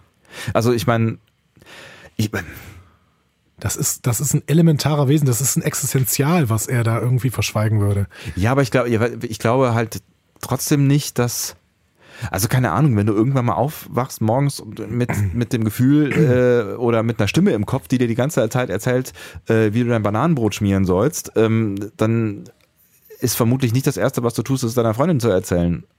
Also es ist ja, es ist ja, es ist ja auch erstmal irgendwas Unangenehmes, irgendwas Seltsames, wo du vielleicht auch erstmal guckst, ob das wieder weggeht, ob man das kontrollieren kann, weil man geht ja erstmal davon aus, dass man äh, sich, sich selbst ist. Das ist grammatikalisch schwierig zu formulieren. Aber das, dann gehe ich, was aber meine. dann gehe ich zumindest nicht zu meiner Freundin und sage hier, übrigens, vertrau mir. Was ist das denn für ein Schwachsinn? Also, tut mir leid. Diese Enthüllung, die wir schon besprochen haben, die würde Burnham schocken. Die würde Burnham schocken und ich würde, ich würde dann an Aber- der Stelle auch davon ausgehen, dass die Beziehung äh, wahrscheinlich möglicherweise auch zu Ende wäre und dass es Konsequenzen hätte, dass sie Lorca informieren würde. Und deswegen bin ich tatsächlich mega überrascht gewesen, dass, dass Tyler ja im Anschluss dann äh, ein bisschen später auf die Krankenstation geht. Weil er vertraut sich ja dann jemandem an. Das heißt, er sieht ja, dass er ein Problem hat und will vielleicht auch der Beziehung zu Tyler willen, äh, zu, zu Michael willen, ähm, das, das selbst in den Griff bekommen. Ich finde das, Ja, ich finde das nee, schlüssig. Also ich finde, dass er sich nicht wirklich, ja, es ist irgendwie schlüssig in dem Charakter, aber das, das heißt, dass der Charakter ein mieses Schwein ist. also Das würde ich, das würde ich ich finde, dass, er sich, dass er sich nicht wirklich offenbart und ihr Vertrauen einfordert, das ist der Tropfen auf den heißen Stein. Das ist noch auf die, auf die grundsätzliche Enthüllung drauf. Das finde ich, finde ich, finde ich glaube, das macht er auch ein bisschen für sich selber. Also ich glaube, das ist so ein bisschen was. Das macht er vollständig für sich selber. Das ist ja gerade, was ich kritisiere. Ja, das nein, ist aber auch- Egoismus. Also nicht nur nicht nur Michaels Vertrauen quasi zu bekommen, sondern auch, äh, ich glaube, er redet. Es ist so ein bisschen wie in der in der, in, in der diese, diese Szene, die ich ganz am Anfang angesprochen habe, wo sie ähm, auf der Shenzhou sind und äh, so Zhou, äh, und äh, Shenzhou? Shenzhou äh, und ähm, dieses dieses Zwiegespräch äh, haben, wo er auch nochmal sagt, so hier egal was passiert, ich äh, egal was mit uns passiert oder sagt er irgendwie so einen komischen äh, Satz, ähm, ich, ich werde immer für dich da sein, bla blub. Also ich glaube, das das sind alles Sachen, die sagt er sich selbst, die sagt er nicht ihr, die sagt er sich selbst und ähm, auch auch in der Szene glaube ich sagt er mehr sich selbst, dass man ihm vertrauen kann und er sich selber auch vertrauen kann, dass er er ist und alles gut wird, als er es ihr sagt. Ja, aber dann, dann kapiere ich, wenn er das im Gespräch mit Lorca macht. Aber doch nicht mit der großen Liebe. Nee, sorry, das. Nee, kann, kann, Ich bin, kann, ich bin gespannt, was das alles mit Mike, was das alles mit Michael machen wird. Michael wird's brechen, da haben wir ja schon drüber, drüber äh, gesprochen. Ja, aber dann haben wir wirklich einen komplett gebrochenen Charakter. Michael wird's brechen. Also äh, versetz dich mal in diese Lage hinein. Ja. Und das, die, die, die, die emotionale, äh, also die emotionale Fallhöhe wird ja später noch höher, aber da ähm, kommen wir dann vielleicht äh, später drauf. Gehen wir mal in ein ganz anderes Feld. Ne? Machen wir mal was ganz anderes. Tilly und Burnham im Maschinenraum. Ähm, also Ja, eine sehr schöne Szene. Ja. Ja, wirklich nett. Ja. Ne? Also wirklich nett. Anhand der geteilten Technologie ähm, erörtern sie so ein bisschen die politische Struktur des Universums. Sagen so, ja, aber das ist doch ein vulkanischer Datenkristall in einem klingonischen, äh, in einer klingonischen Hülle. Ne? Und dann haben sie so einen schönen Moment der Erinnerung an Stamets. Ähm, und Tilly ist so herrlich optimistisch und sagt irgendwie so, ja, das wird schon alles wieder, ne? Oder? Oder? Ja, schöner Moment. Genau, also nicht, nicht viel drüber zu sagen, aber es ist wirklich ähm, Was, nett. was ich ganz lustig finde, ist, dass, dass, dass ähm, äh, Michael dann irgendwie sagt, so ja, ist ja ganz praktisch, dass wir hier diesen vulkanischen Datenstein haben. Da haben wir ja dann auch, der passt in unsere Software, den können wir lesen. Da haben wir den passenden Adapter zu. Dann legt sie das Ding hinterher auf so ein iPad. Und ich denke, was für ein Adapter denn? Ja, er hätte so, er hätte so jede Kuchenbackform drauflegen können auf dieses iPad. Aber naja, gut. Details. Lassen das. Details. Na, also, wenn, ich mein Handy auf so eine Ladestation von so einem Samsung Galaxy lege, dann äh, wird das auch nicht aufgeladen. So ist das mit der Technologie. In der nächsten Szene sehen wir aber dann diese große Erörterungsszene. Ne? Die, die musste ja kommen und ähm, wir hören also, ja, wir befinden uns im Spiegeluniversum und es ist nicht irgendein Universum, sondern es ist das Spiegeluniversum, was War das erfunden? Nein. Eine ähnliche Geschichte hat sich in den 80ern in Florida ereignet. Entschuldigung. Ich hatte, er, hatte, er hatte da was vorbereitet. Hervorragend. Ja, Mensch, da sind wir wieder. Wir sind im Spiegeluniversum und ähm, das Ich terranische Sternenimperium ist noch am Start. Ich, ich mache ich mach an dieser Stelle nochmal an unser im- imaginäres, äh, äh, an unsere imaginäre Tafel den nächsten Haken. Ja. Oh Gott, gutes Geräusch. Dankeschön. Ich wollte einen Filzstift imitieren, ist mir gelungen, oder? Wir hatten ja schon äh, lange einen Spoiler. Von wem nochmal? Äh, ich, äh, warte, lass mich kurz überlegen. Wer war das denn noch? Ich kann mich nicht erinnern, aber äh, möglicherweise war es der hier. Jonathan Frakes. Kam ganz spontan. Völlig. Ich glaube, Sebastian ist auch gerade weggegangen. Ähm, das, ich erzähle in der Zeit mal weiter. Das terranische Sternenimperium ist noch am Start und der Imperat Imperator ist aber faceless. Hm? Ähm, wir wissen nicht genau, wer er ist. Ich habe einen Verdacht. Oder sie. Oder sie. Genau. Den hast du ja schon ganz, ich- ganz, hab ich- ganz subtil gespoilert. Ganz, ganz leicht gedroppt. Ne? Ja. Ähm, später. Die nichtmenschlichen Spezies rebellieren gegen die Terraner, um Frieden zu bekommen. Ne? Spannend. Ähm, da könnte man jetzt sagen, all diese Informationen hat Burnham auf diesem Datenchip gefunden. Hammer, oder? Was da alles drauf ist. Also, also ich meine, sie, sie, sie erklärt dann irgendwie alles ein bisschen fragmentiert und äh, hier und da musste ich irgendwie was zusammensammeln, aber sie hat eine ganze Menge zusammengesammelt. Aber ich habe mir auch dann überlegt, warum denn eigentlich nicht? Also ähm, ich habe mir dann mal überlegt, was könnte man heute auf dem Datenträger dieser Größe speichern? Dann habe ich mal gegoogelt, die ganze Wikipedia hat nur knapp 100 Gigabyte und da sind die Bilder dabei. Ui. Das heißt, wir könnten auf einem USB-Stick, auf einem etwas größeren USB-Stick, könnten wir die gesamte Wikipedia runterladen. Also, Ja, also das da, das da, ja, ich, ich, ich habe dann in dem Moment überlegt, was, was wird wohl jemand über die Welt erfahren, wenn er meine Festplatte findet irgendwo. Ist vielleicht nicht so ganz vergleichbar, aber Memory Alpha heißt ja Memory Alpha, weil Memory Alpha eine große ähm, Bibliothek in äh, hier an der Stelle terranischen Sternenimperium ist. Ne? Beziehungsweise im Föderationsgebiet. Wenn da die Rebellen einmal zu Memory Alpha fliegen und Download klicken, haben sie alles auf dem Datenkristall. Aber du weißt ja, die Datendownloads. Ja, au, oh, oh, die. Datendownloads. Ja, wenn du, wenn du Leute beamen und hasse aber Datendownloads, Halleluja. Ja.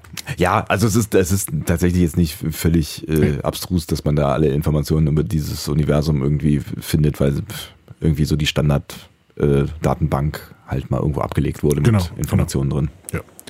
Und im Prinzip sind das ja auch keine großen Geheiminformationen. Also wir haben ein paar Informationen über Schiffe und wie die denn aussehen, aber ähm, das lässt sich alles erklären, indem man einfach da eine Datenbank irgendwo mal gehackt hat oder so. Ne? Ja.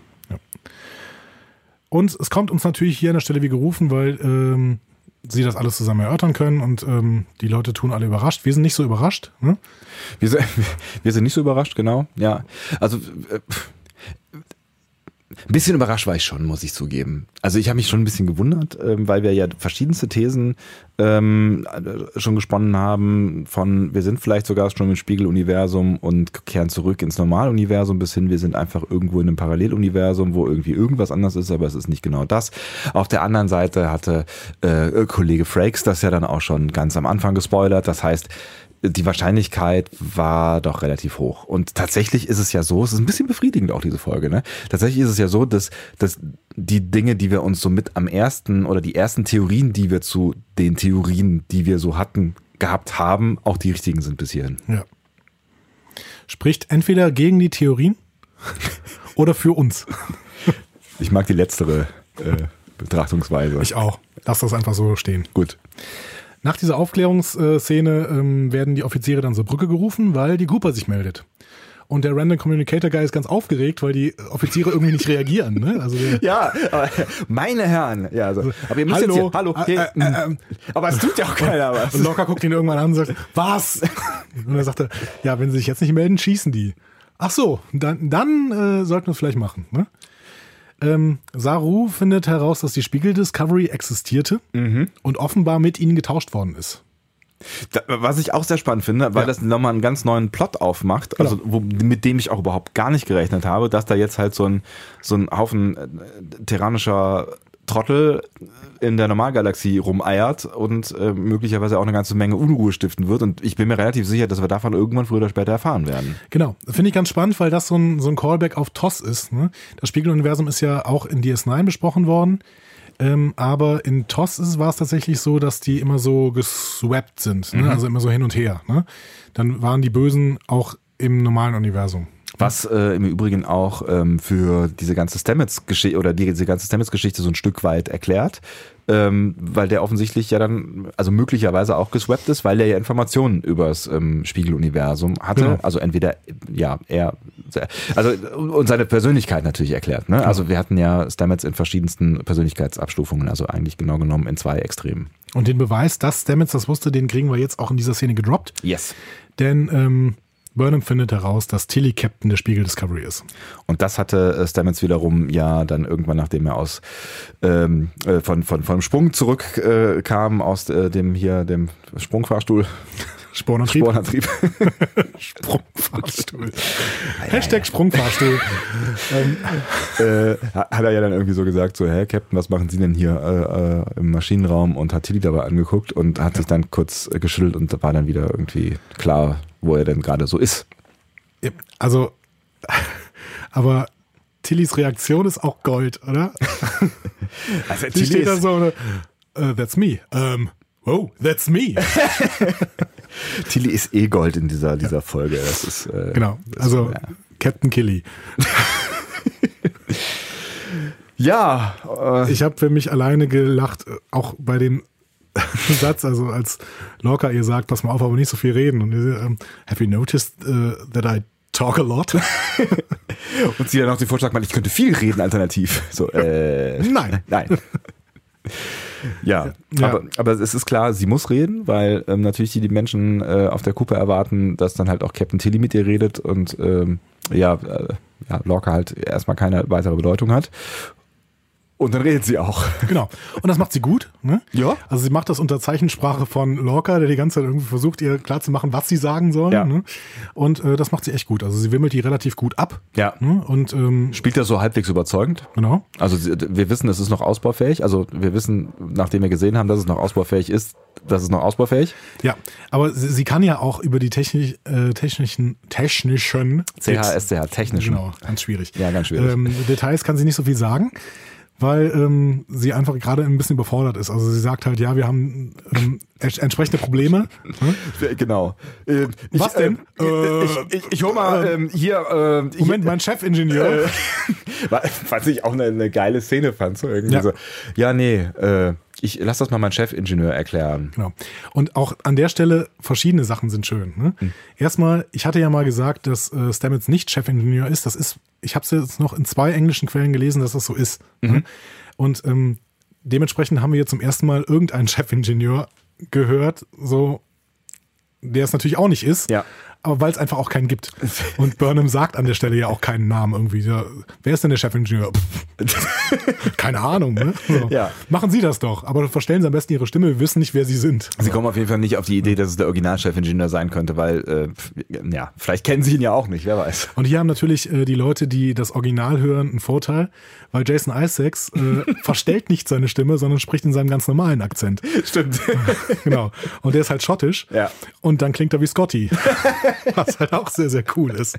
Also, Ja. Ah. Eine, eine sehr schöne Szene. Wir müssen, wenn wir, also auch darüber machen, lass uns da irgendwo nochmal eine, eine kleine Einkerbung machen. Ich sage nochmal den Satz, da müssen wir gleich noch drüber reden, über ähm, diese Art von, von Humor auch, ja. die nicht überall gut angekommen ist.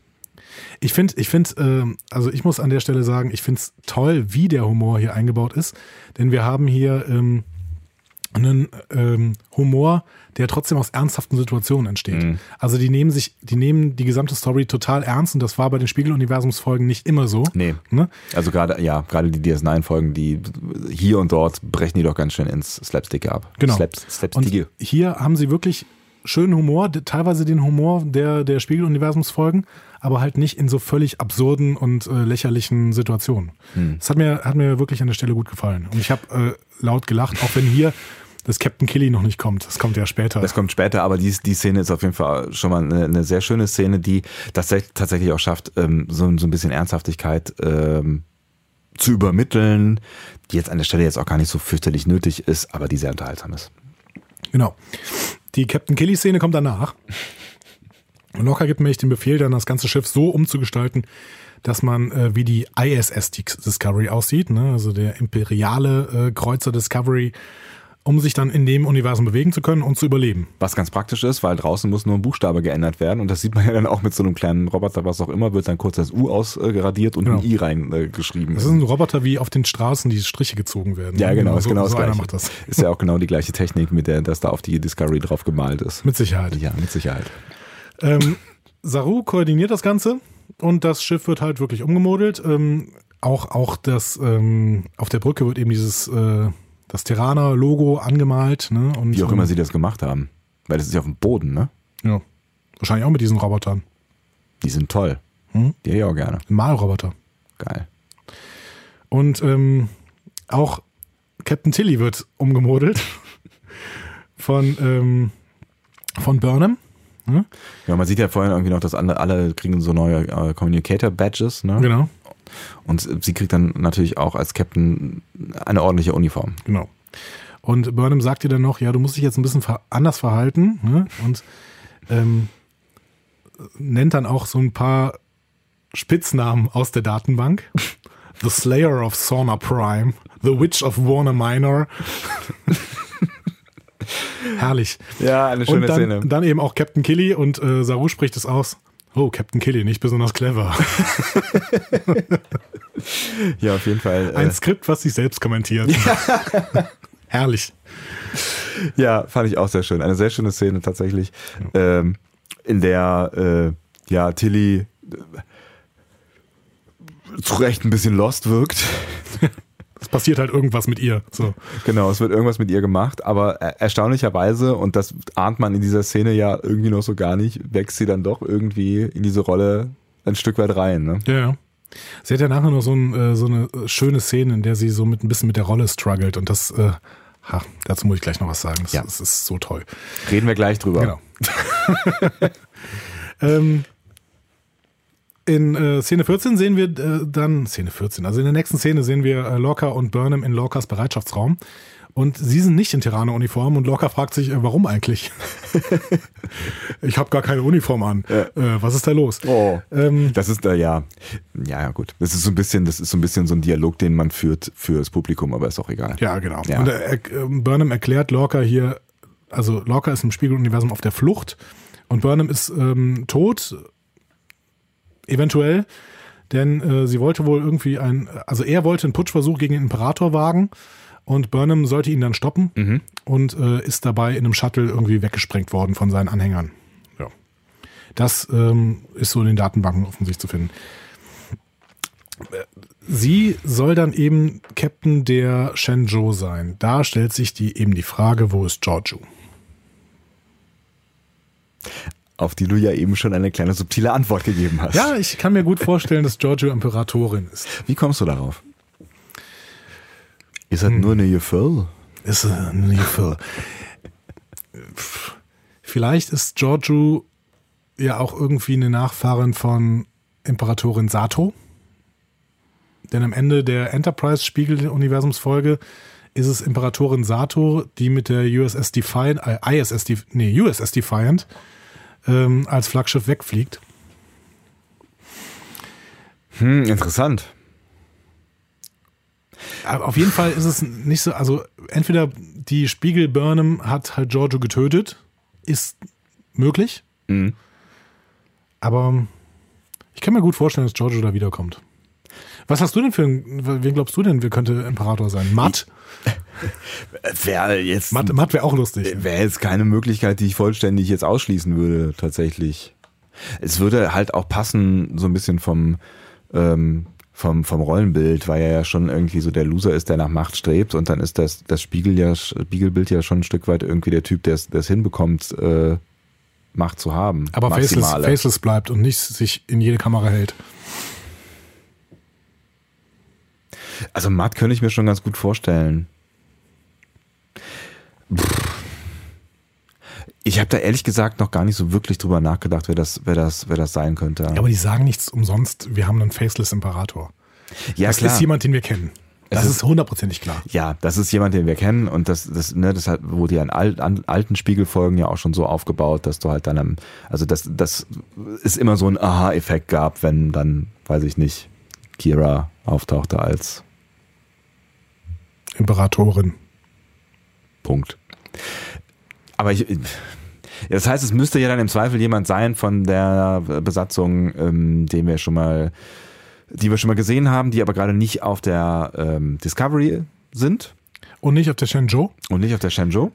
Das heißt, Saru ist auch noch, kommt noch in Frage.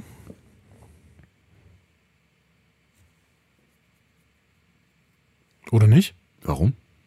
Ich überlege gerade. Ach so, Saru ist nicht auf der Shenzhou. Genau.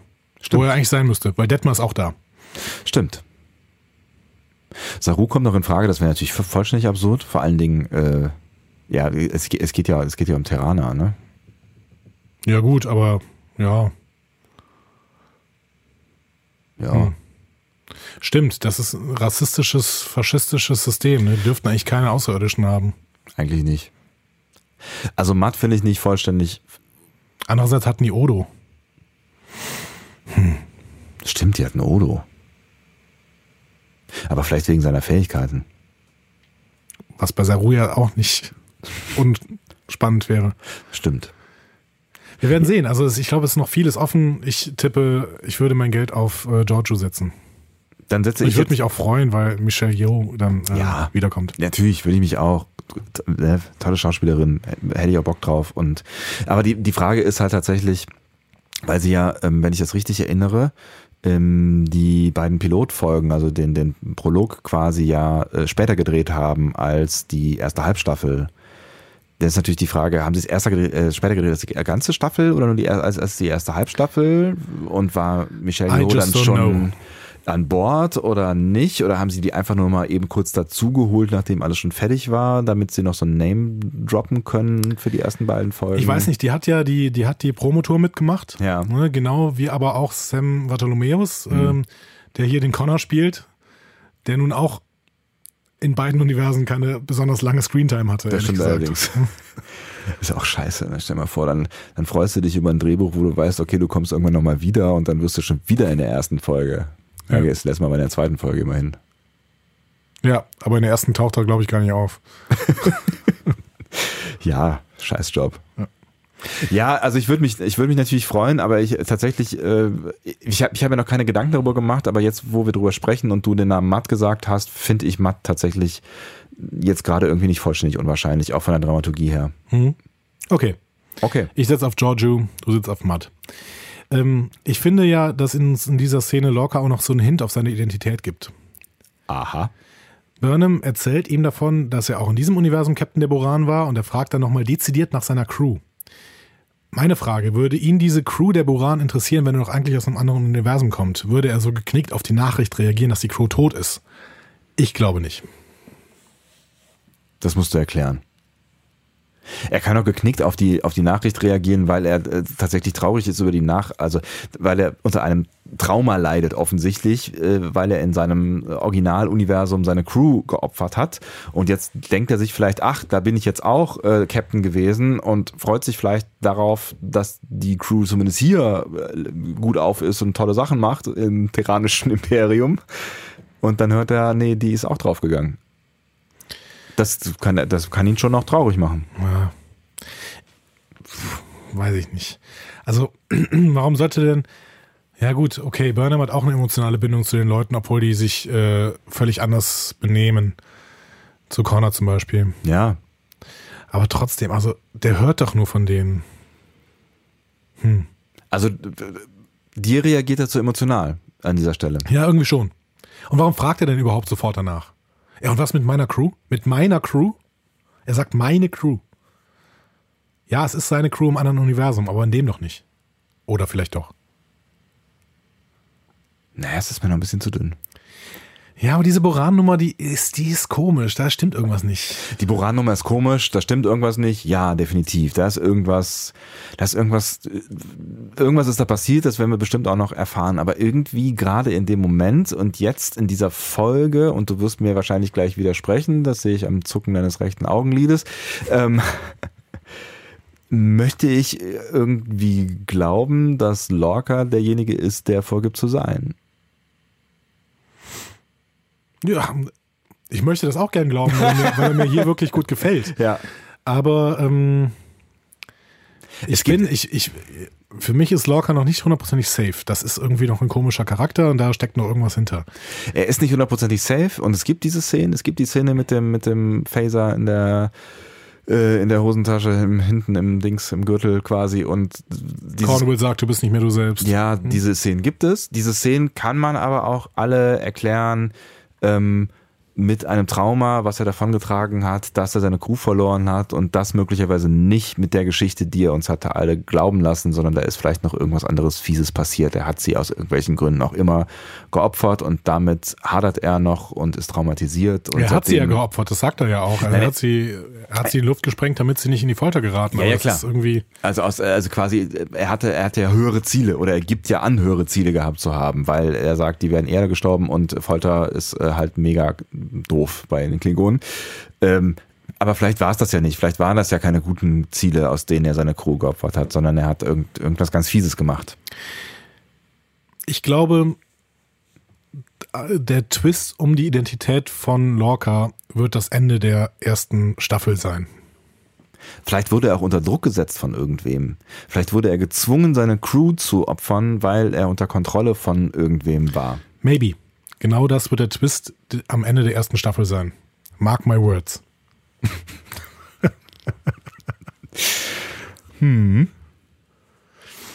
Das ist, Ja. ist, ist, ist mein Tipp. Ähm, du Gott sei bist, Dank du bist offensichtlich nicht meiner Meinung. Ja, doch, also ja, also dass da noch irgendwas passiert, ja, aber dass, dass, dass das irgendwas mit dem Spiegeluniversum zwangsläufig zu tun hat, Nee, muss doch nicht. da bin ich nicht hundertprozentig von, von überzeugt. Dass er, Es gibt ja auch die Theorie, das hat uns, glaube ich, auch irgendwer noch schon zugeschickt äh, zu dieser Folge, ähm, dass Lorca durchaus in ein anderes Universum wollte, aber nicht unbedingt in das. ja, es, es bleibt ja die Frage, wo wollte er denn eigentlich hin? So, ne? Also wir haben ja jetzt in der, in der letzten äh, Forscherfolge ja auch besprochen, dass wir in der Folge davor nicht erkannt haben, dass Lorca da ja irgendwas eingetippt hat, ähm, bevor der Sprung passiert ist. Das heißt, er hatte ja offensichtlich irgendein Ziel, was nach Unknown ging und was dieses Unknown sein sollte, wissen wir ja nicht, dass dieses Genau. Unknown offensichtlich nicht das Spiegeluniversum sein sollte. Das würde ich ihm jetzt tatsächlich erstmal abkaufen. Sagst du. Ich Sag bin mir ich. da nicht so sicher. Okay. Wir haben auf jeden Fall danach auch noch in dieser Szene ein nettes Gespräch. Da würde ich dich aber auch noch fragen, was sollte das? Also, ähm, die gucken dann irgendwie nach draußen und Lorca sagt, aber guck mal, da haben sich alle irgendwie wieder so zusammengefunden. Ähm, wenn das kein Beweis für Schicksal ist, dann weiß ich auch nicht. Und Burnham sagt, das ist kein Schicksal, ähm, dass ich hier nicht in der Zelle sitze, sondern eben an Bord dieses Schiffs bin. Das warst du und das war nicht das Schicksal.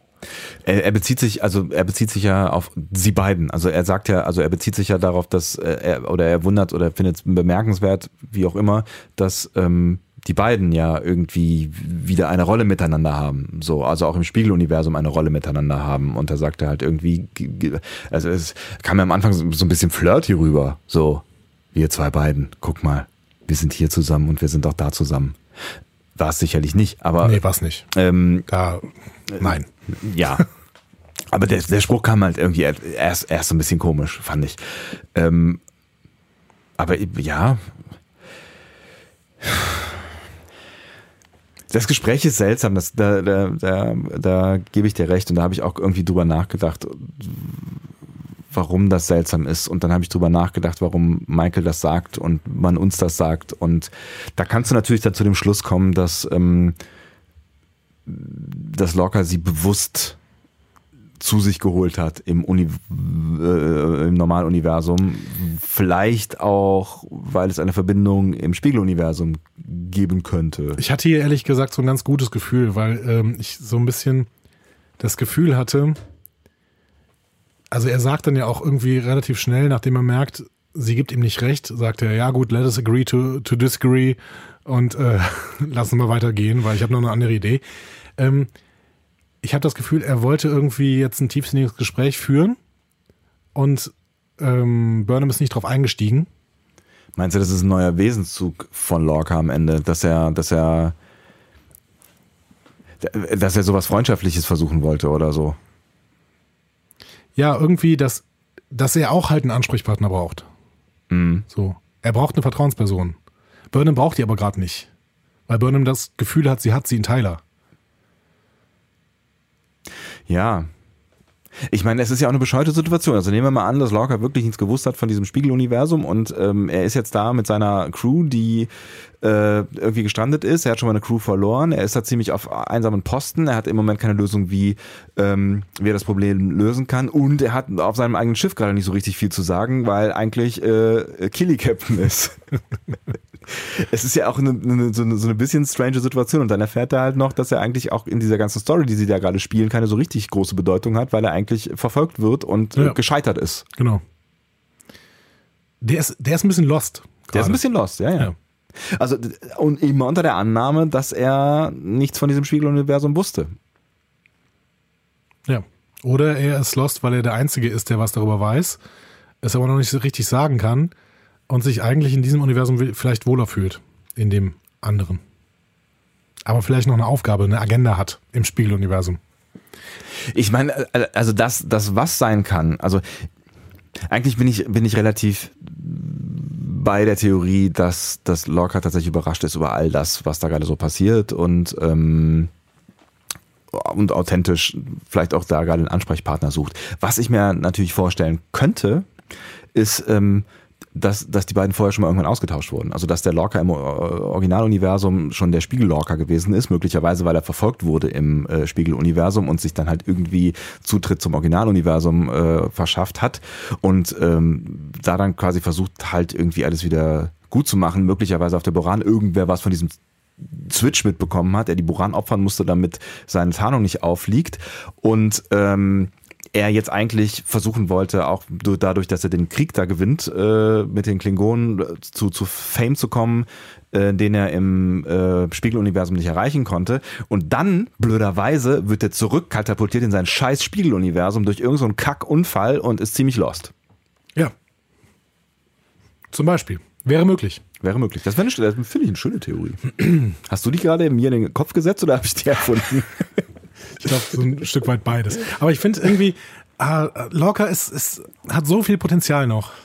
Und wir, wir haben in dieser Folge so viel, so viel Payout von Theorien, die wir in irgendeiner Weise vorher aufgestellt haben. Und Ja. trotzdem haben wir immer noch Theorien ohne Gott Ende. sei Das Dank. Ist, ich, hatte, ah, ich hatte große Angst, ehrlich. Ich hatte große Angst, dass, dass, dass wir nie wieder was zu besprechen haben nach dieser Folge. ich nicht. Lorca hat noch eine Information gefunden. Nämlich die Information, dass die USS Defiant, ein Schiff der Constitution-Klasse, also so wie die Enterprise 1701A von Kirk, ähm, nämlich äh, eine äh, USS Defiant aus dem normalen Universum stammt. Im Spiegeluniversum ist die aber, das, ich muss diesen Satz nochmal anfangen. Also, Walle einer? Ich habe irgendwann Worte mal ein gehört. Satz, aber ich habe irgendwie äh, aufgehört, Punkte zu setzen. Also, die USS Defiant, ein Punkt. Schiff der Constitution-Klasse, Punkt. Ich wollte nur helfen. stammt aus dem normalen Universum und ist jetzt im Spiegeluniversum. Genau das hat Lorca rausgefunden. Verrückt. Also schon verrückt, ja. Das heißt, dass sie offensichtlich einen Weg in das Universum gefunden hat, ohne einen Sporenantrieb zu haben. So. Die begründen das auch irgendwie, das kennen wir aus der Enterprise-Folge ähm, äh, In a Mirror Darkly, da kommt die, kommt die USS Defiant schon vor. Und ähm, die sagen, dass das irgendwie eine temporale Anomalie war und das sagt, glaube ich, Saru auch nochmal an der Stelle hier.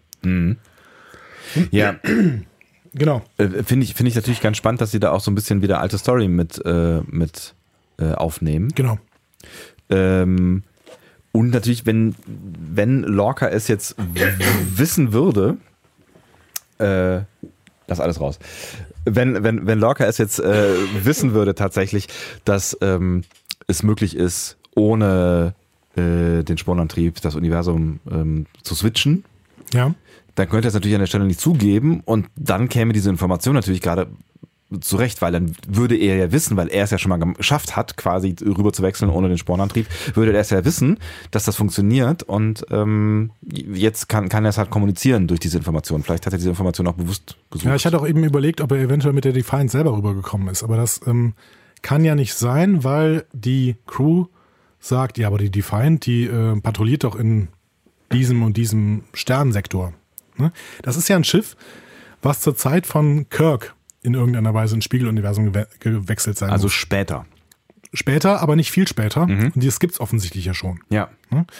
In, in äh, Enterprise kommt das vor, da ist es von den Tolianern gekapert worden und wird von einem Gorn geführt.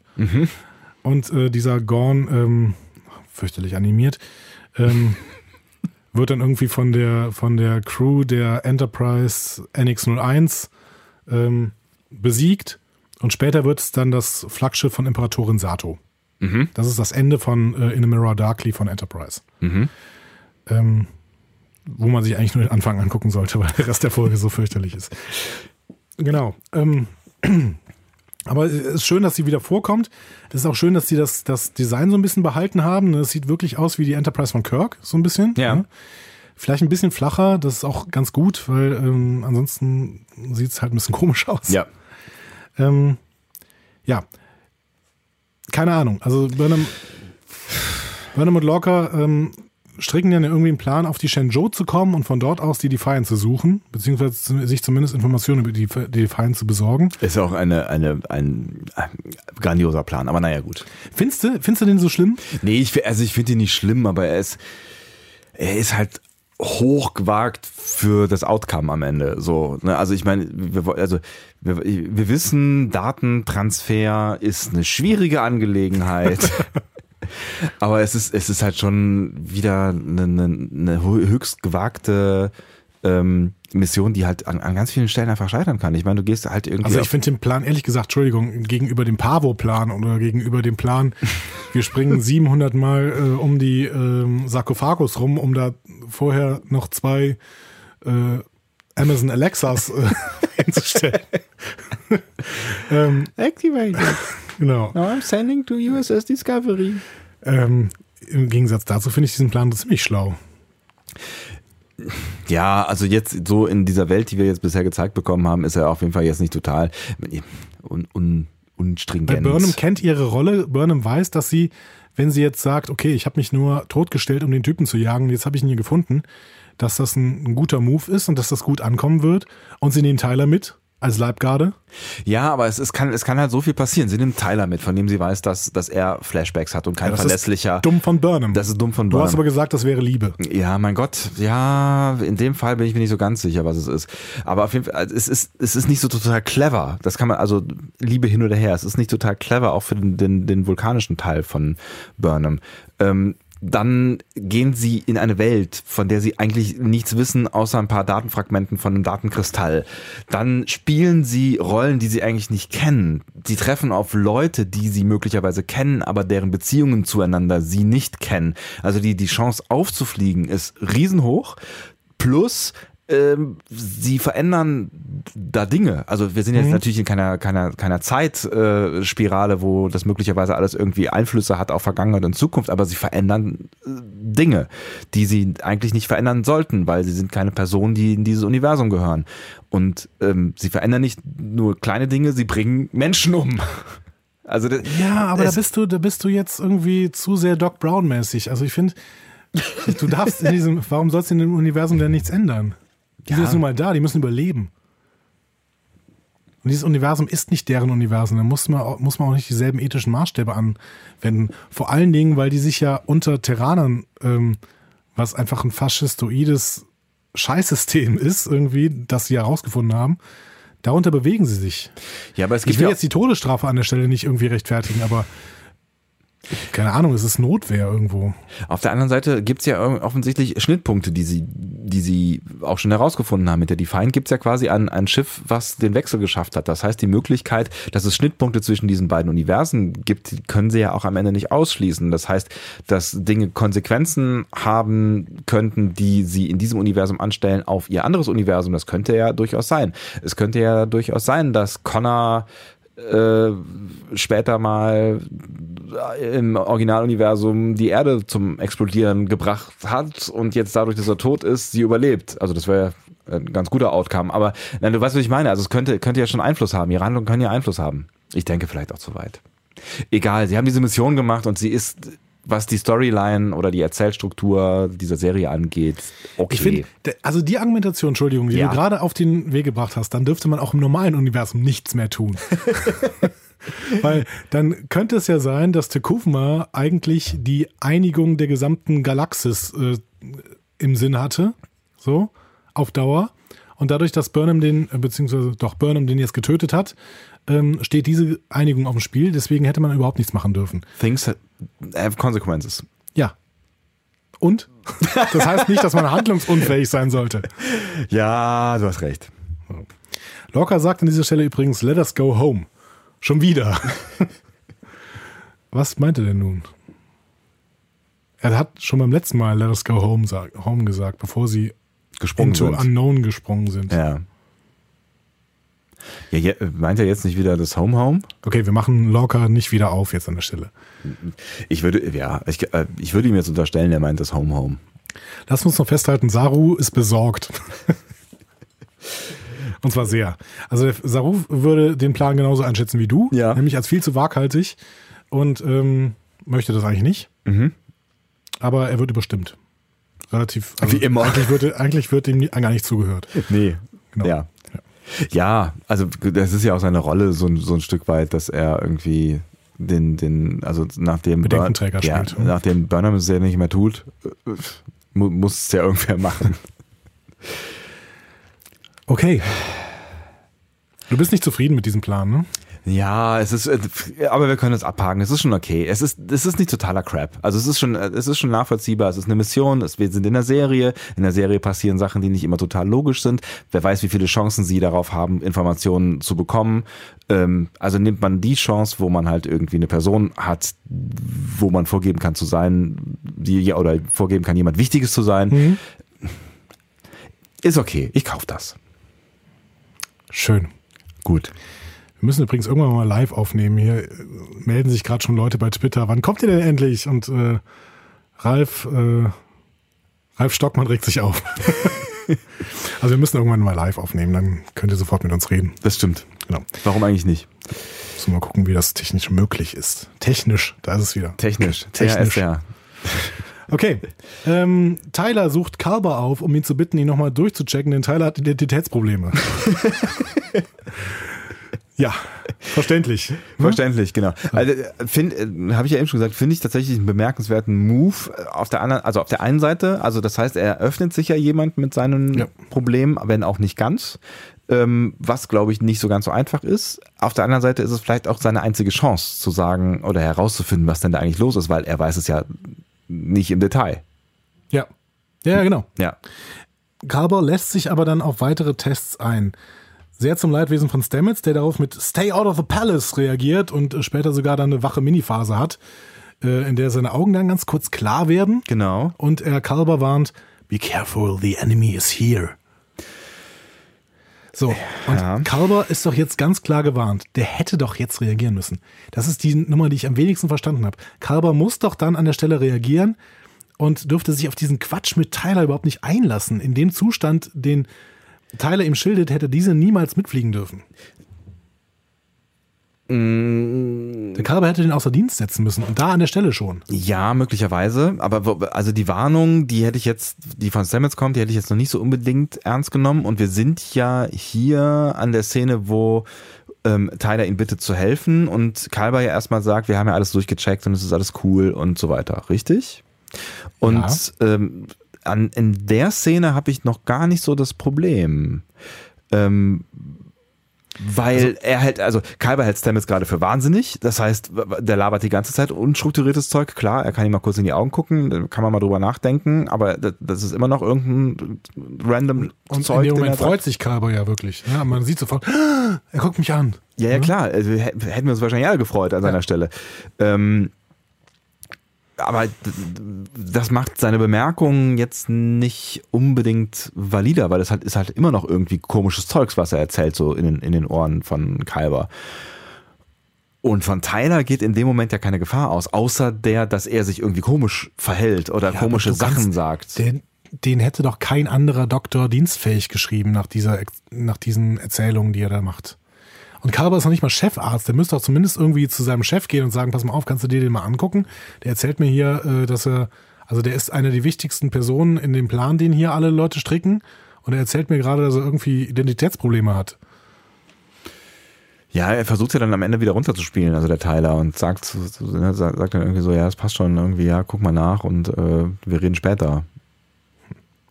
Ja, also äh, den, halt bin ich bei dir. Ich, ich habe mehr Probleme mit der zweiten äh, Kalber-Szene, die Ja, die später noch kommt. Ja. Und wo Kalber die Konsequenzen dafür spürt, dass er hier schon nicht gehandelt hat, meiner Meinung nach. Die Frage ist für mich auch ein bisschen, in welchem Zustand ist eigentlich Stamets? Der bekommt doch offensichtlich mehr mit, als es erstmal den Anschein hat. Ja, aber wenn er mehr mitbekommen würde, warum ist er dann nicht handlungsfähig? Also mal abgesehen davon, dass er in einem, in einem, in einem, in einem Kraftfeld ist, aber ähm, warum, warum kann er dann nicht irgendwas tun? Also selbst wenn er sich nicht artikulieren kann, offensichtlich nicht so in dem Maße, dass man ihn ordentlich versteht, warum kann er dann nichts, warum tut er nichts? Ja, aber er tut ja was. Er wird ja plötzlich klar. Kann er das vielleicht sogar steuern? Vielleicht reist er gerade durch Universen. Aber wenn er das steuern könnte, dann wäre noch die, die, die Frage noch, noch frappanter. Warum tut er dann nichts? Warum kann, also wenn er es steuern kann und zurückkommen kann, warum schafft er es dann nicht zu sagen, pass auf Tyler auf und ruft den Sicherheitsdienst? Vielleicht, weil er irgendwie so ein bisschen über den Dingen steht und vielleicht die einzige Verbindung zu, den, zu dem realen Universum ist noch seine Liebe zu Kalber. Hast du denn eine Ahnung oder hast du, hast du eine Idee, was, was, was da gerade mit ihm passieren kann? Hast du eine Theorie? Nope. Ich habe auch keine Ahnung. Wirklich gar keine Ahnung. Also der ist irgendwie, der entwickelt sich so ein bisschen zum multidimensionalen Wesen. Das hatte ich, glaube ich, in der letzten Folge schon mal gesagt und da stehe ich auch weiterhin hi- dahinter, hinter dieser These. Aber ähm, wie das denn jetzt sich wirklich ausspielt und was daraus wird und so. Vielleicht ist, er, vielleicht ist er ja auch zeitgleich äh, äh, gerade in, in mehreren Dimensionen. Und das könnte seine Aufmerksamkeit so ein bisschen. Äh, Ja, und vielleicht ist Zeit aber auch ein Faktor, den er auch schon, über dem er auch schon steht. Ja, könnte schon sein, weil er weiß ja offensichtlich Dinge. Ja. Also möglicherweise ja auch Dinge aus der aus Zukunft. Zukunft ja. Mhm. Vielleicht aber noch veränderliche Dinge oder Dinge aus der Vergangenheit würden bei Tyler auch reichen. Definitiv. Ja, äh, ich bin jetzt auch nicht hundertprozentig glücklich mit dem Verhalten von Kalber in der Szene. Aber f- ja, also wird das tatsächlich noch dann, also wenn wir, wenn wir die Mission durchgehen lassen als ähm, gute Strategie, dann können wir das auch bei Kalber als äh, Enter, Enterprise Star, Star Trekig abhaken. Ja, aber es gilt auch weiterhin, was macht der denn da überhaupt noch? Der soll da weg. Das hat Lorca ganz klar gesagt. ja, aber der läuft ja noch in der Krankenstation rum, oder? Der ist ja nicht suspendiert worden. Ja, es gibt ja offensichtlich mehr als eine Krankenstation, sonst wäre da auch die ganze Zeit mal irgendwo ein Chefarzt. Ja, aber das kann auch dramaturgische Gründe haben. Also irgendwie muss er ja in der Nähe von Stamets sein. Sonst könnte Stamets ja nicht zwischendurch Dinge sagen. Ja. Egal. Also kann man, da kann man, da kann man anecken an der Szene, aber wir haben gleich, also ich finde, wir haben gleich noch mehr Grund, um anzuecken. Aha. Nächste Szene, kurz erzählt, Captain Killy bereitet sich mit Burnham auf den visuellen Kontakt mit der Shenzhou vor. Hm? ähm, äh, Ja, schöne Szene. Ja, hier darf ich noch mal ein bisschen philosophisch werden. Auch bitte. Tilly macht sich Sorgen, ob sie so stark sein kann wie ihr Spiegeluniversums-Ich. Ja. Ne? Und ähm, Burnham sagt da, finde ich, etwas sehr Schlaues. Sie sagt nämlich, Tilly hat wesentlich mehr Stärke, weil eine ganze Crew hinter ihr steht. Die Stärke der Terraner aber ist eine Fassade, die sie aufbauen müssen, weil hinter jeder Ecke jemand sein kann, der sie umbringen will.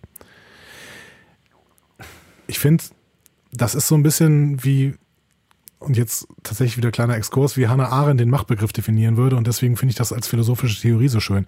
Hannah Arendt sagt, Macht hat nur, wer sich die Unterstützung von möglichst vielen Leuten sicher sein kann.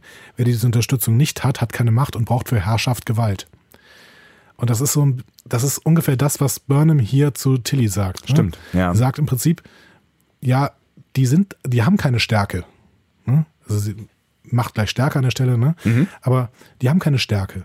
Die bauen eine Fassade auf, um nicht umgebracht zu werden und ähm, benutzen Gewalt, um irgendwie Herrschaft auszuüben.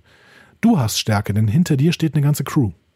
Finde ich extrem stark. Ist, äh, ja, ist auf jeden Fall ein schöner und starker Moment und danke, dass du ihn nochmal so untermalt hast. Für irgendwas war dieses Philosophiestudium gut. Ja. nicht nur Taxifahren.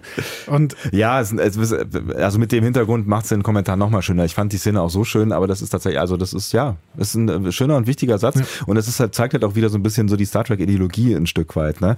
Also ne, die Terraner sind halt genau das Gegenteil von dem, was Star Trek ist. genau. Und äh, das wird in diesem Satz sehr gut zusammengefasst. Ja.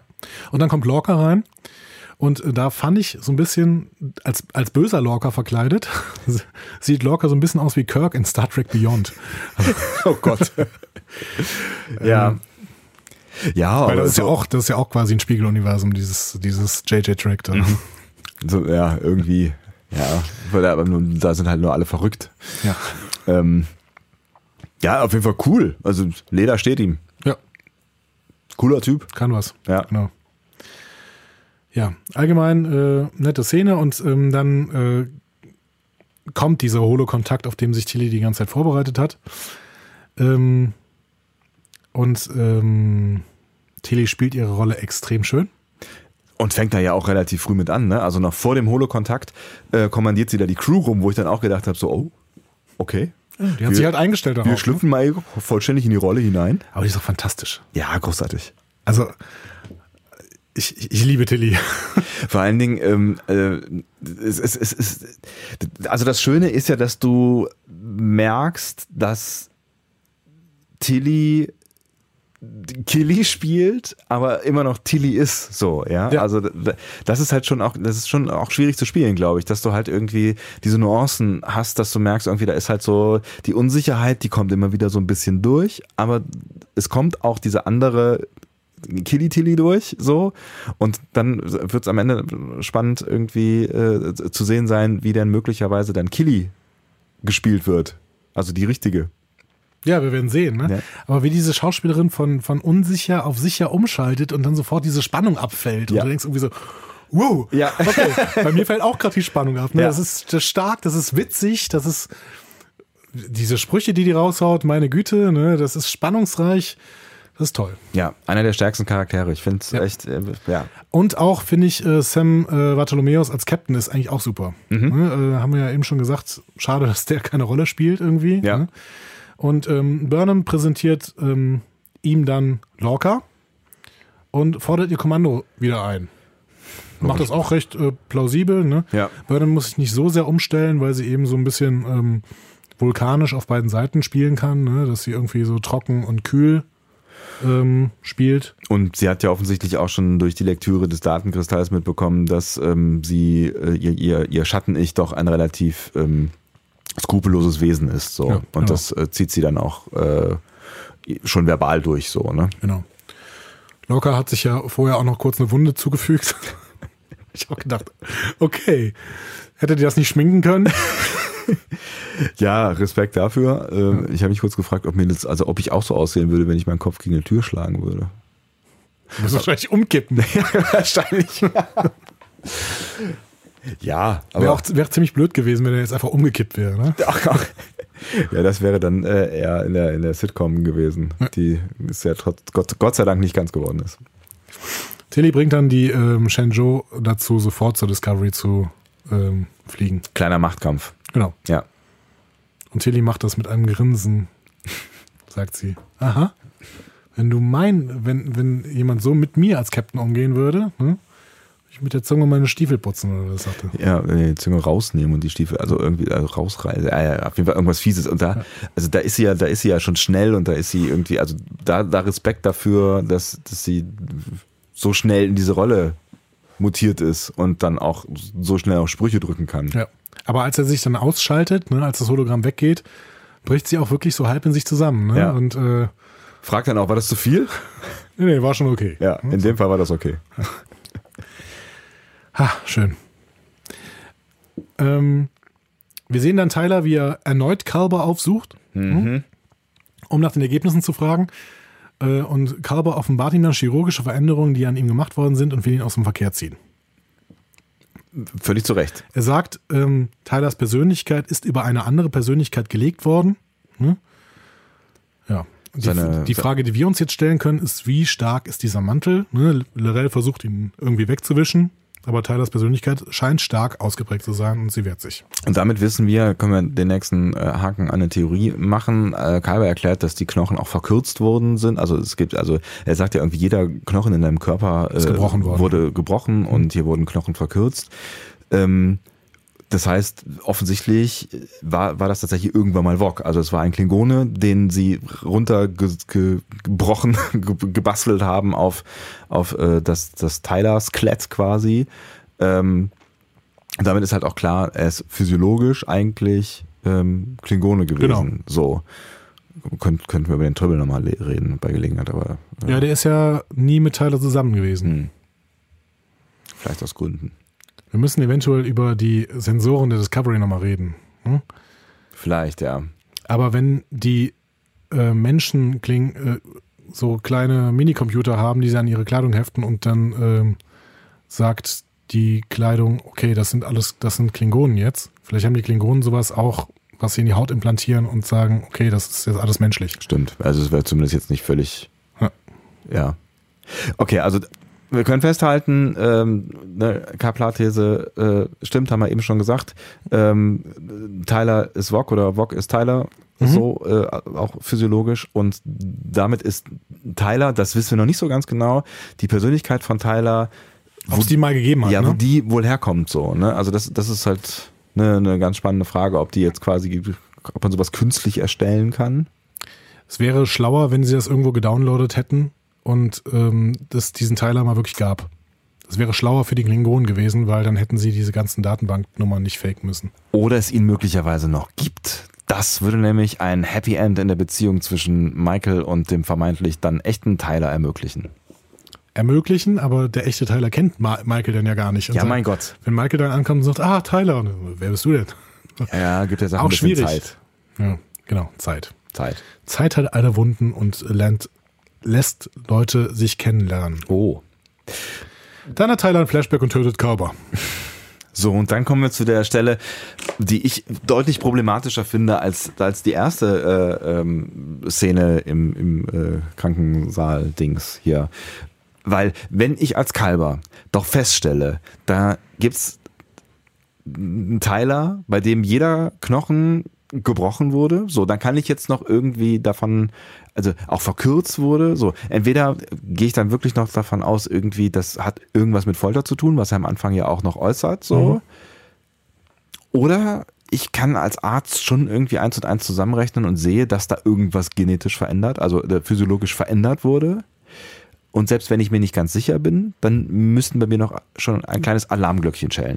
Zweitens, wenn ich mitbekomme, da ist irgendwie eine Persönlichkeitsveränderung hat da stattgefunden, da ist eine überlagerte Persönlichkeit, dann klingeln bei mir mehr als ein, zwei Alarmglöckchen. Und was mache ich dann, sobald ich das herausfinde? Ich informiere den Captain und hole ein Sicherheitsteam auf diese, diese scheiß Krankenstation. Ja, Und was tut er? Kalber, nichts. Und Kalber handelt die ganze Zeit nicht schlau. Das habe ich dir auch in der letzten Szene schon gesagt. Da war es auch schon nicht schlau. Und jetzt war es wieder nicht schlau. Ich habe allerdings trotzdem nicht kommen sehen, dass, dass Tyler Kalber einfach den Hals umdreht. Ich auch nicht. Ich war schockiert. Ich bin's immer noch. Ich bin auch immer noch schockiert und es ist auch ein bisschen seltsam, aber ich habe nicht das Gefühl, dass es das schon war. Kalber kommt wieder.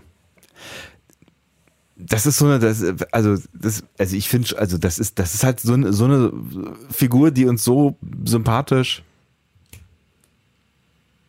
Mir fiel ja gerade noch was ein, wen wir noch auf der, auf der Reise verloren haben und zum Thema Landry. Imperator. Landry.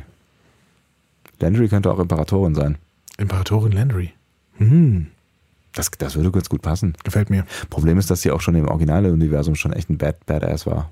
Eigentlich muss sie extrem nett sein. Ja. Rebellen Landry. Süß. Übergelaufen. Hm.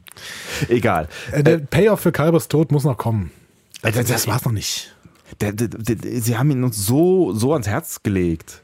Der ist Ja, das, so war, auch, ein netter das war auch ja so eine politische Nummer mit ähm, ersten homosexuellen Paar in der Geschichte von Star Trek. Ja, die- Und das sie auch sehr gut eingeführt haben, weil sie es eben kaum thematisiert haben, weil es einfach als normal hingestellt worden ist. Da kommt noch was. Und Wilson Cruz kommt auch wieder. Ich bin da sehr, sehr überzeugt von. Ja, es gibt ihn ja auf jeden Fall nochmal. Ist halt die Frage, äh, was, was bringt uns der in, im, im Paralleluniversum, weil er ist ja nun wirklich nett gewesen im Originaluniversum. Was bringt er uns im Spiegeluniversum, weil der müsste ja echt ein Arsch sein. Vielleicht. Also ich hoffe auf jeden Fall, dass, dass da noch irgendwas passiert, dass da noch irgendwas kommt. Vielleicht ist er ja auch nur ein Hologramm gewesen. Da kommt noch irgendwas. Ich bin mir da sicher. Aber ich meine natürlich für den Effekt, ähm, Es hatte Effekt. Also ich, ich, ich saß wirklich fassungslos vorm, vor, vorm Fernseher. What? Also, Ja. äh, und, und es hat natürlich auch Effekt auf Tyler, den, den man bis hierhin ja irgendwie noch so halb sympathisch fand oder man so irgendwie noch ein bisschen mitgelitten hat mit dieser schwierigen Situation, in Ja. der er steckt. Jetzt finde ich den scheiße. Ja. Und, und spätestens dann nach der Szene, die ich jetzt schon 37 Mal erwähnt habe, auf der Shenzhou, Mann, ist das ein Arsch. Ja, das ist ein schwieriger Typ. Wirklich schwieriger Typ. Schwieriger Typ. Ich bin, ich habe aber trotzdem nicht so richtig das Gefühl, ich habe immer das, so ein Opfergefühl gehabt, als ich ihn dann gesehen habe, weiterhin. Ja, aber was eine Banane hinterher. Ja. Schon. Aber er ist dann, er spielt dann ja auch so opfermäßig in der letzten Szene nachher noch. Ja, klar. Also äh, er macht ja auch Mitleid. Also er, er tut sich, glaube ich, auch selber leid in der Si- Situation. Er ist verzweifelt. Ja. Sicher, ich wäre auch verzweifelt, wenn ich feststellen würde, ich bin eigentlich ein Klingone. Ich habe viel mehr Probleme damit, dass er halt niemandem so richtig die Wahrheit sagt. Das geht mir auf den Keks. Ja, weil er verzweifelt ist. Der ist lost, der weiß, das war's. Ja, der, aber der äh, hätte ja auch einfach jemandem die Wahrheit sagen können, dann wäre es ja alles gut gewesen. Nee, der, was wäre denn dann gut? Der wird weggesperrt. Ja, aber dann wird er weggesperrt und kann niemand anderem mehr was zu Leide tun. Der hat jetzt hier den Doktor umgebracht. So, so, so moralisch handeln äh, kann nur Gandhi. Also äh, das, das, keine Ahnung, also das, da, da musst du aber schon ganz schön über dir selber stehen, um das alles, also um wirklich zu sagen, so, also das würde ich Michael vielleicht mit ihrer vulkanischen Rationalität zutrauen, zu sagen, okay, ich muss mich um mein Leben und meine Perspektive und mein Image und alles Mögliche selber opfern, damit ich keinem anderen was zu Leide tue, was ich ja gar nicht noch, noch gar nicht weiß. Also ich könnte mir vorstellen, dass er immer noch hoffte, bis er Kalber umgebracht hat, dass er das möglicherweise alles unter Kontrolle bekommt, was auch immer in ihm da gerade vorgeht. Spätestens nachdem er Kalber umgebracht hat, könnte man natürlich jetzt sagen, jetzt müsste er irgendwie handeln und sagen, äh, ja, tut irgendwas, ich bin gefährlich. Auf der anderen Seite ist das natürlich auch ein Point of No Return gewesen. Mhm. Eben. Das macht es natürlich jetzt schön. Ne? Der Point of No Return ist über, überschritten. Ne? Ja. Also er hat jetzt nicht nur gelogen und äh, eine problematische Identität, sondern er hat jetzt einfach auch jemanden umgebracht. Ja. Das heißt, er muss jetzt belangt werden. Ja, und ja, Kalber und- wird nicht unentdeckt bleiben. Und das Spannende ist ja, die Frage ist ja, als, als, als, als wer hat er den jetzt umgebracht? Weil er hat, er hat ja vermutlich, also er hat irgendwas gemurmelt na, bei, Auf Klingonisch. Auf Klingonisch, Ja. ne? Aber ich glaube, ein Stück weit hat er ihn schon auch als Tyler umgebracht. nee, Meinst du nicht? nee. Das war ein ganz, das war für mich völlig klingonischer Flashback. Hm. Ja, das, das wiederum wird so ein bisschen einfacher. Ja, einfacher ist auch schwierig, aber das, dann muss er zumindest nicht mit der Schuld klarkommen, dass er selber mit klarem Bewusstsein gehandelt hat. Da war ich mir nicht so ganz klar, ob es möglicherweise nicht auch so eine Verzweiflungstat mit auch von ihm hätte sein können, äh, trotz, trotz dieser klingonischen Gemummelung. Ähm, also, äh, Nee, so das weißt glaube ich. Das glaube ich nicht. Er hätte einfach weglaufen können. Und die Tür zu sperren oder ihn betäuben oder so. Ja, stimmt schon. Ja, krasse Kiste. Ja, wirklich krasse Kiste. Äh, Ich habe auch schon gelesen, dass diese Szene wirklich auch sehr, sehr schlecht ankommt und Ja? Leute sagen, ich gucke die Serie nie mehr. Ja, aber wir sind ja jetzt auch nicht im Heidi Popaiti Star Trek der 2000 oder 90er. Genau, das ist auch nicht nur Fanservice hier. Aber ich glaube trotzdem, dass der Typ wiederkommt und wir hatten ja auch trotzdem viel Fanservice hier, äh, aber keinen negativen Fanservice. Sollen wir weitergehen? Und Kalber tot in der Krankenstation liegen lassen? Ja, lassen wir ihn liegen. Ich bin mal gespannt, was aus ihm wird, weil und also ich habe mich auch gefragt, wie lange es jetzt dauert, bis da bis er da gefunden wird, weil es also die, Ja, irgendwann Folge, kommt die Schwester wieder. Die Folge dauert ja die eine die Folge dauert ja offensichtlich noch einen Moment, so ne? Also es passieren ja jetzt gerade noch so ein paar Sachen, also auch zeitlich gesehen passieren noch ein paar Sachen. Das heißt, es passieren ja auch ein paar Sachen oder es vergeht Zeit auf der Discovery und auf der Discovery liegt immerhin noch Stamets auch im Raum, der möglicherweise ja doch irgendwie was mitbekommt und Ist ja. aber ja völlig egal, weil wir nicht mehr auf der Discovery sind. Das stimmt. Also wir erfahren nicht, was. Also es könnte sein, dass in der Zwischenzeit irgendwas passiert, aber Ja. wir erfahren es einfach Genau. nicht. Ja, das kann natürlich sein. Die Shenzhou erreicht die Discovery. Ähm, Tyler, Burnham und Lorca sollen rüberbeamen. Tyler kommt natürlich zu spät. Zum wiederholten Mal. Und bleibt weiter unsanktioniert. Genau. Sie schwören sich dann nochmal kurz ein. Ja, also ich finde, Tyler hätte hier erneut abgezogen werden müssen, weil er ja dann auch irgendwie sagt, äh, ja, wo warst du? Ja, keine Ahnung, weiß ich nicht. Ich habe keine Erklärung oder so. Also Er so, sagt, weiß ich nicht. weiß ich, äh, stimmt, weiß ich nicht, ja, ja. I don't know. Da, also das, das ist, also das ist schon ein extrem seltsames Verhalten. Das ist auch so kindisches Verhalten. So. Also sie waren unter Zeitdruck natürlich, Ja, ne? klar. Die, äh, die Shenzhou steht da vor der Tür, aber die hätten ja irgend so einen random Transporter-Guy Oder ein random Security Guy. ja, mitnehmen können, der daneben stand. irgendwie. Ja, also, natürlich bräuchten sie dann, dann hätten sie nochmal umziehen müssen und so. Der bräuchte ja dann eine tyrannische Uniform und so ein Kram. Und sie hatten natürlich die Gefahr, dass der eventuell auf der anderen Seite auch sitzt, Stimmt. wenn sie das nicht schnell noch checken. Ja. Ja. Trotzdem komisch, dass sie ihn mitnehmen. Dann hätten sie vielleicht ganz da gelassen. Weil er spielt ja auch irgendwie, er ist ja nicht so richtig Leibwächter. Das Nee. werden wir in der nächsten, nächsten Szene sehen. Das habe ich mir nicht ganz verstanden. Das muss mir aber vielleicht nochmal erklären. Ähm, also in der vor übernächsten Szene eigentlich, weil die kommen ja jetzt erstmal auf Shenzhou an. Ja. Ne? Connor begrüßt sie und eskortiert Burnham dann quasi zur Gefangenenstation, weil Burnham vorgibt, den Gefangenen auf keinen Fall außer Sicht lassen zu wollen. Ne? Mhm. Also sie, die wollen ja erstmal so, ja, den Verräter nehmen wir jetzt hier. Und dann zückt sie einen Phaser und sagt so, äh, ihr spinnt wohl. Ne? So. Ja. Ähm, Was, was ja auch irgendwie ganz, ganz sinnvoll ist, also aus, aus zwei Perspektiven, aus der, aus der äh, echten äh, Michael-Perspektive, weil sie natürlich locker irgendwie jetzt nicht äh, da vollständig alleine lassen will in den Händen von diesen äh, komischen Menschen. hm? Auf der anderen Seite äh, ist die Argumentation natürlich gar nicht so scheiße, die sie da anbringt, nämlich, dass äh, irgendwer anders die Lorbeeren einsackt Ja, für, genau. ne? So. Ich finde schön, dass alle Mitglieder der Shenzhou so weggucken, wenn die Stimmt. vorbeigehen. Ja. Ne? So. ja, ja, ja. Also auch, auch äh, so ein Detailding. Ne? Ich stark gemacht. Und ähm, dann sehen wir halt in der Gefangenenstation Foltermaschinen, in die Lorca natürlich sofort gesperrt werden soll. Ja. Burnham verhindert das, quasi mit derselben Argumentation wieder. Und dann lässt sie den Tyler zur Wache da oder sagt sie das zu dieser komischen Frau, die neben Tyler steht? So, Ach, also sorgt dafür, dass er, dass, dass er gut untergebracht wird oder sowas, sagt sie, ne? genau. Oder? Aber sagt sie das zu Tyler? Ich meine, sie sagt das zu der Frau, die neben Tyler steht. Ja, das kann ich jetzt auch nicht so genau sagen. Weil, warum ist dann Tyler nicht mehr dabei? Also klar, damit der Kampf zwischen Connor und äh, Burnham passieren kann. Ja, vielleicht sagt sie es doch zu Tyler, aber das ist mir in der, in der Szene auch nicht so ganz aufgegangen, dass ja, Tyler die da Frau gerade neben Tyler nickt auch. Ja. Ja, verstehe ich auch nicht so ganz. Und was macht Tyler dann, wenn er sich nicht um, um Genau. vor allen Dingen, weil Ist ein Standby gesetzt, der steht dann da in der Gefangenstation rum. äh, vor allen Dingen, weil ja auch genau das passiert hinterher, was, was ich eigentlich verhindern wollte. Der, ich meine, Lorca landet ja in so einer dieser Zell- Zellen, wie wir dann am Ende Genau. sehen. Also äh, offensichtlich, wenn, wenn es äh, Tyler gewesen wäre, der dafür Sorge hätte tragen sollen, war er das maximal erfolglos. genau.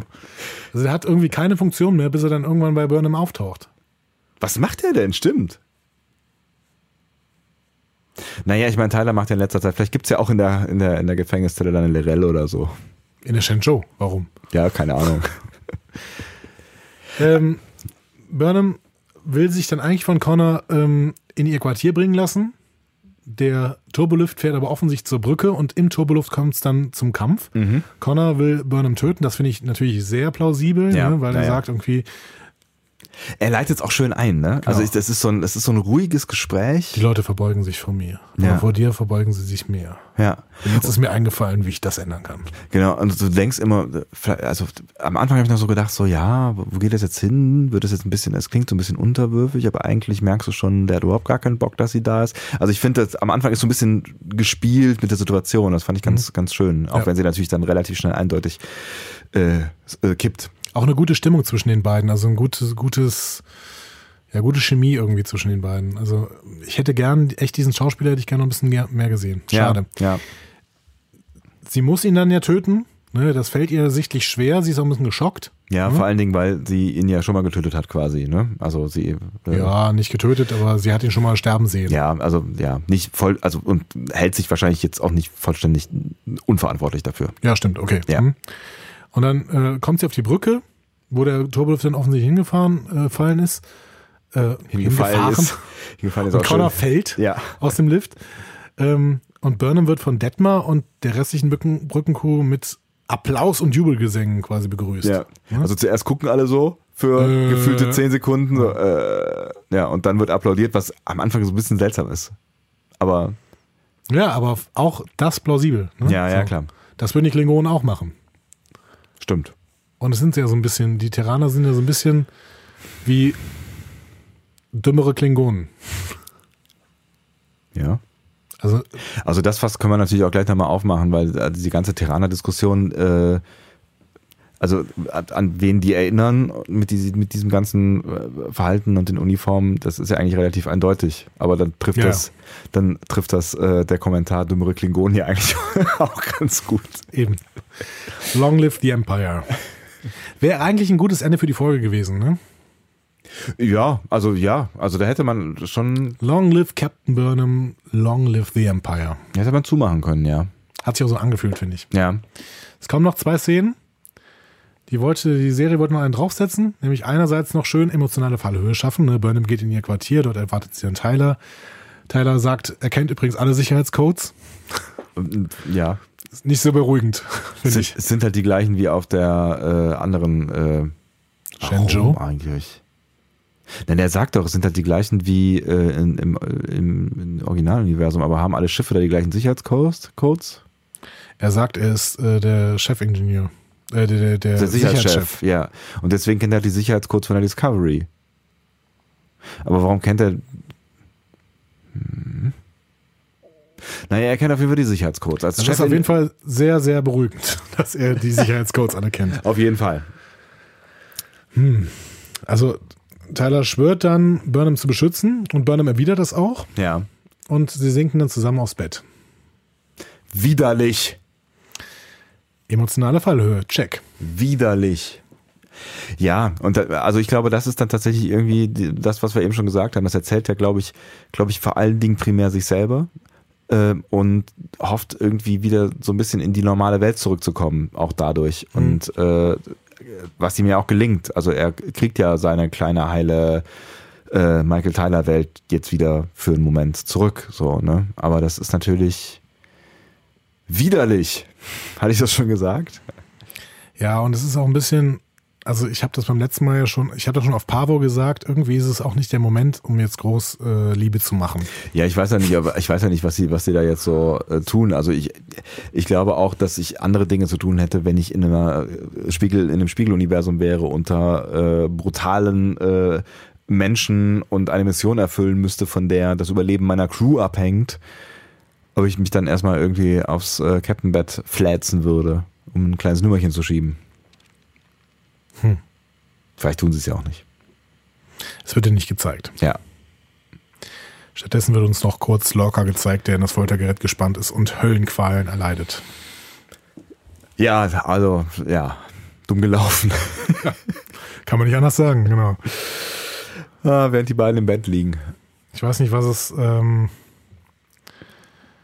Was glaubst du, warum hat man uns die Szene jetzt noch gezeigt? Also warum, warum hat man es da, also warum wollte man das jetzt noch, brauchten die, wollten die noch einen Cliffhanger haben? Wollten die noch irgendwas haben, wo sie am Ende jetzt sagen, oh, ah, oh?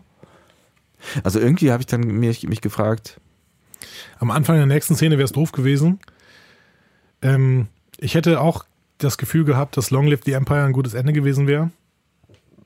Aber wenn sie in der nächsten Folge halt einen gebrochenen, veränderten Lorca zeigen möchten, ach so, dann wäre es blöd gewesen, wenn sie am Anfang zeigen, wie er angefangen, wie, wie sie anfangen zu foltern. Dementsprechend war der Cliffhanger dann die einzige Möglichkeit. meinst du, wir werden einen gebrochenen Locker sehen? Der ist doch echt ein Badass. I don't know. Hm.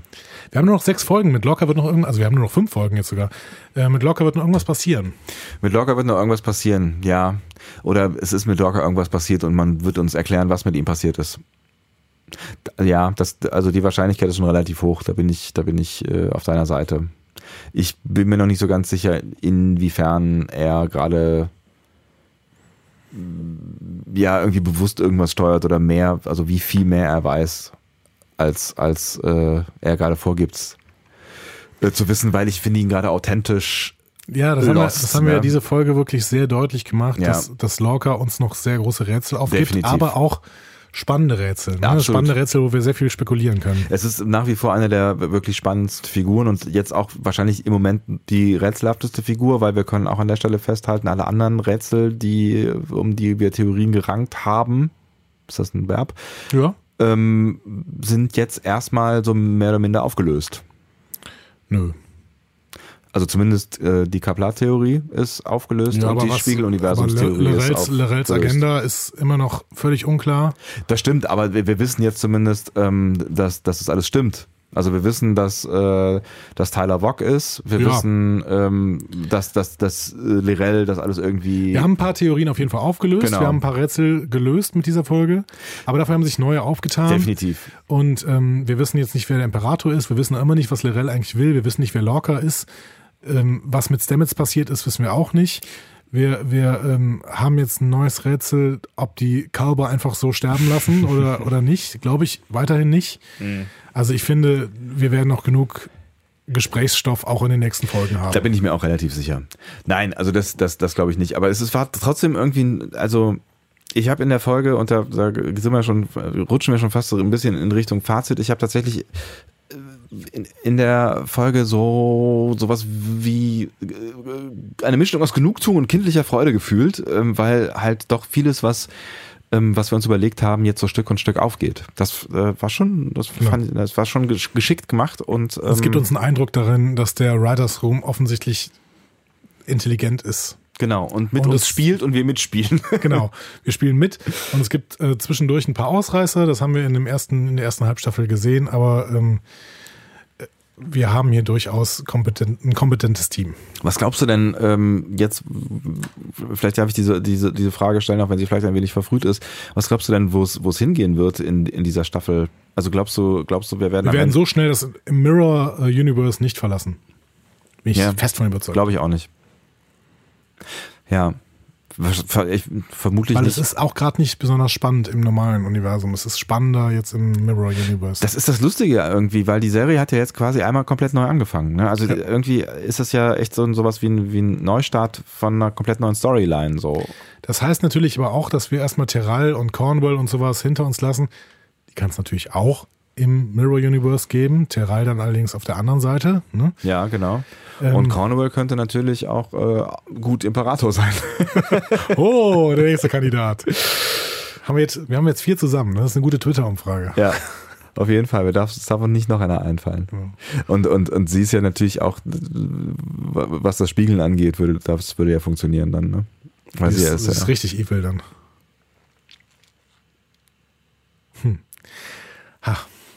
Schön, Schön, schön. schön. Jetzt grinsen wir, grinsen wir uns an und kommen wir zum Fazit. Wer darf? Ich weiß gar nicht mehr, wer, ich hab, das ist so lange her. Haben wir, haben, wir, haben wir da irgendwelche Aufzeichnungen drüber, wer das letzte Mal oder sollen wir einfach von vorne anfangen? Ich kann noch mal kurz gucken. Also wir haben keine Aufzeichnung, aber vielleicht kommen wir auf irgendeine Idee. Ähm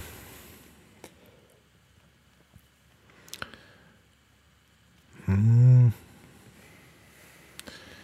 Ich glaube, du bist dran. Into the Forest I Go habe ich, glaube ich, angefangen. Ja. Schade eigentlich. Ja, du darfst auch. Ich lasse dir, ich lass dir gerne den Vortritt, wenn du möchtest. Das ist okay. Dann nutze ich das mal, ja? Bitte. Ich habe mich bei diesem, bei diesem Mal habe ich nach dem Sehen der Folge sofort angefangen, mir aufzuschreiben. Und nachher erst die ganzen, das ganze andere darüber geschrieben. Also ich mache ja immer so eine kleine schriftliche Vorbereitung dieser Sendung, wie man hoffentlich an einzelnen Stellen hört. Ähm, fangen wir an. In dieser Folge ist einfach nicht so viel passiert, was mich überrascht hat. Mhm. Ja, sicherlich mit Ausnahme des Todes von Dr. Krauber. Mhm. Aber das Wie ist hier entscheidend für mich. Die Episode hat für mich alles. Wirklich alles. Pacing, Spannung, Humor, Action, Gespräche. Die hatte Kanon-Einbindung ohne Ende. Die hatte tolle schauspielische Leistungen, die, die wirklich äh, alles, was bisher bei Star Trek überhaupt passiert ist, in den Schatten stellt. Vielleicht bis auf äh, ähm, Stewart. Hm? Ja. Ähm, sie hatte großartige Shots Mhm. von Jonathan Frakes. sie hatte Science Fiction, richtig gute Science Fiction, die wir bis jetzt auch im Discovery nicht gesehen haben, ne, weil alles, was wir bis jetzt an Technologien gekannt haben, war so mehr oder, mehr, mehr oder minder bekannt. Ja. Ähm, das hier nicht. Und sie hatte eine runde Handlung. Das Spiegeluniversum ist, finde ich, toll gelungen. Es hat zwar zeitweise den Humor aus den alten Folgen, aber eben auch die Ernsthaftigkeit, die Discovery normalerweise hat. Mhm. So Best of Both Worlds quasi. Ne? Und Gott sei Dank viel weniger Sexismus als in Enterprise. Ne? Mhm. Ähm, dass man darauf verzichtet hat, wow. Ja, auch in DS9. Also da gab es ja schon auch noch so ein paar sexistische, ja. Aus sexistische Ausfälle. Nicht so viel wie in Enterprise, aber ja. ja ne? Fazit für mich bisher die beste Folge der Staffel und nahe, nahe an einer perfekten Folge. Ein paar Details haben mich noch gestört. Also der Tod von Kalber, der muss noch irgendeinen Payoff haben. Ähm, ein paar Kostüme hätten teilweise schon anders sein müssen. Da hatte ich das Gefühl, da war ich teilweise ein bisschen verwirrt. Und ähm, Kalber war auch allgemein ein bisschen zu doof. Und vielleicht hätte man auch noch auf äh, Tyler reagieren müssen. Aber das sind Detailfragen. Das sind Detailfragen. Die man teilweise auch wirklich mit, mit charakterlichen Eigenheiten von bestimmten Leuten erklären kann. Hm. So. Und nur weil wir vielleicht die Charakter nicht, Charaktere noch nicht hundertprozentig verstehen, wir sind immerhin erst in der zehnten Folge der gesamten Serie, heißt das nicht, dass das irgendwie falsch ist. Nah an der perfekten Folge. 9,5. Respekt. so. Ich greife nochmal auf, was ich eben gesagt habe, nämlich diese kindliche Freude. Das, was ich vorab sagen möchte, was mir äh, bewusst geworden ist beim ähm, bei der bei der Vorbereitung äh, des des Guckens, also ähm, also so so das das das Ritual des aufs Sofa setzen und den Fernseher einschalten und äh, Oh ja. Ja, ne, so. Und, ähm, ich habe ich hab tatsächlich gemerkt und ähm, ähm, da, da muss ich tatsächlich an eine äh, Folge der äh, unserer unsere geschätzten äh, Kollegen der Mikrodilettanten äh, denken, die uns ja gerne äh, an äh, der einen oder anderen Stelle immer mal wieder erwähnen. Grüße an äh, Niklas. Ähm, der äh, Hast gerade Niklas gesagt? Nikolas. Ja. Habe ich das gesagt? Eben hast du Niklas gesagt. Nico, er, nennt, er, nennt mich, er nennt mich auch ständig Dörte Donnerstag, deswegen ist es mir eigentlich egal. Hier ruhig. Niki. Niki. Schöne Grüße an Niki. Ähm, äh, die, die haben in der vorletzten drei oder drittletzten Folge, glaube ich, mittlerweile ähm, über äh, Freude gesprochen, über ähm, sich, sich freuen können über Dinge und ähm, haben, haben so ein bisschen die Theorie aufgestellt, äh, unter anderem, dass sie, dass sie sich nicht mehr so richtig über, über, über äh, Sachen freuen können im Zuge des Älterwerdens. Also sie glauben, dass das was mit Älterwerden zu tun hat. Also so richtig große kindliche Freude oder auch die Freude, die wir vielleicht in den 20ern äh, irgendwann mal Anfang der 20er gehabt haben über Dinge. Und diese Folge fand ich ein bisschen äh, deprimierend tatsächlich. Und möglicherweise ist da auch so ein bisschen was dran, weil je mehr man sieht auf dieser Welt, desto mehr hat man schon gesehen und desto weniger schnell wird man überrascht und desto weniger kann man sich vielleicht auch für Neues begeistern, weil man es möglicherweise schon in irgendeiner Art und Weise gesehen hat. Warum mache ich diesen riesigen Schlenker? Um zu sagen. Ist schön, der Schlenker. Fällt mir gut. ähm, um zu sagen, dass ich tatsächlich da gesessen habe, die ersten Szenen gesehen habe und mich kindlich gefreut habe, dass diese Folge läuft, dass diese Serie läuft, dass diese Serie existiert und äh, dass es endlich weitergeht und habe gemerkt, dass ich mich wirklich sehr, sehr, sehr, sehr, sehr freue. So, dann hatte ich gleichzeitig Sorge, dass ähm, ich in meinem kleinen Fanboy-Dasein jetzt völlig äh, die letzte Objektivität verliere, was möglicherweise auch passiert. Hab ein bisschen Angst davor gehabt, dass du mir diese Folge fürchterlich um die Ohren hauen wirst, weil ich mit äh, verliebter Verblendetheit aus dieser Folge raustaumle und du mir erzählst, wie beschissen das alles war. Das ist nicht passiert. Das gefällt mir gut an dieser Stelle, weil mir hat diese Folge tatsächlich auch sehr gut gefallen. Ähm, vom, vom Einstieg von Minute eins eigentlich wirklich durchstrukturiert bis äh, zum Schluss. Bis auf natürlich die Kleinigkeiten, über die wir gesprochen haben. Aber da hast du richtig und wichtig äh, betont, das sind Kleinigkeiten. Ne? Also wenn, wenn, wenn wir in Kinofilm gehen ähm, und uns eine Story angucken, die auf 90 oder 120 Minuten zusammengeschrumpft ist und uns diese Story angucken würden und diese auseinandernehmen würden, wie wir das hier tun, dann würden wir über tausende solcher Kleinigkeiten reden, weil Fiktion nun mal so funktioniert.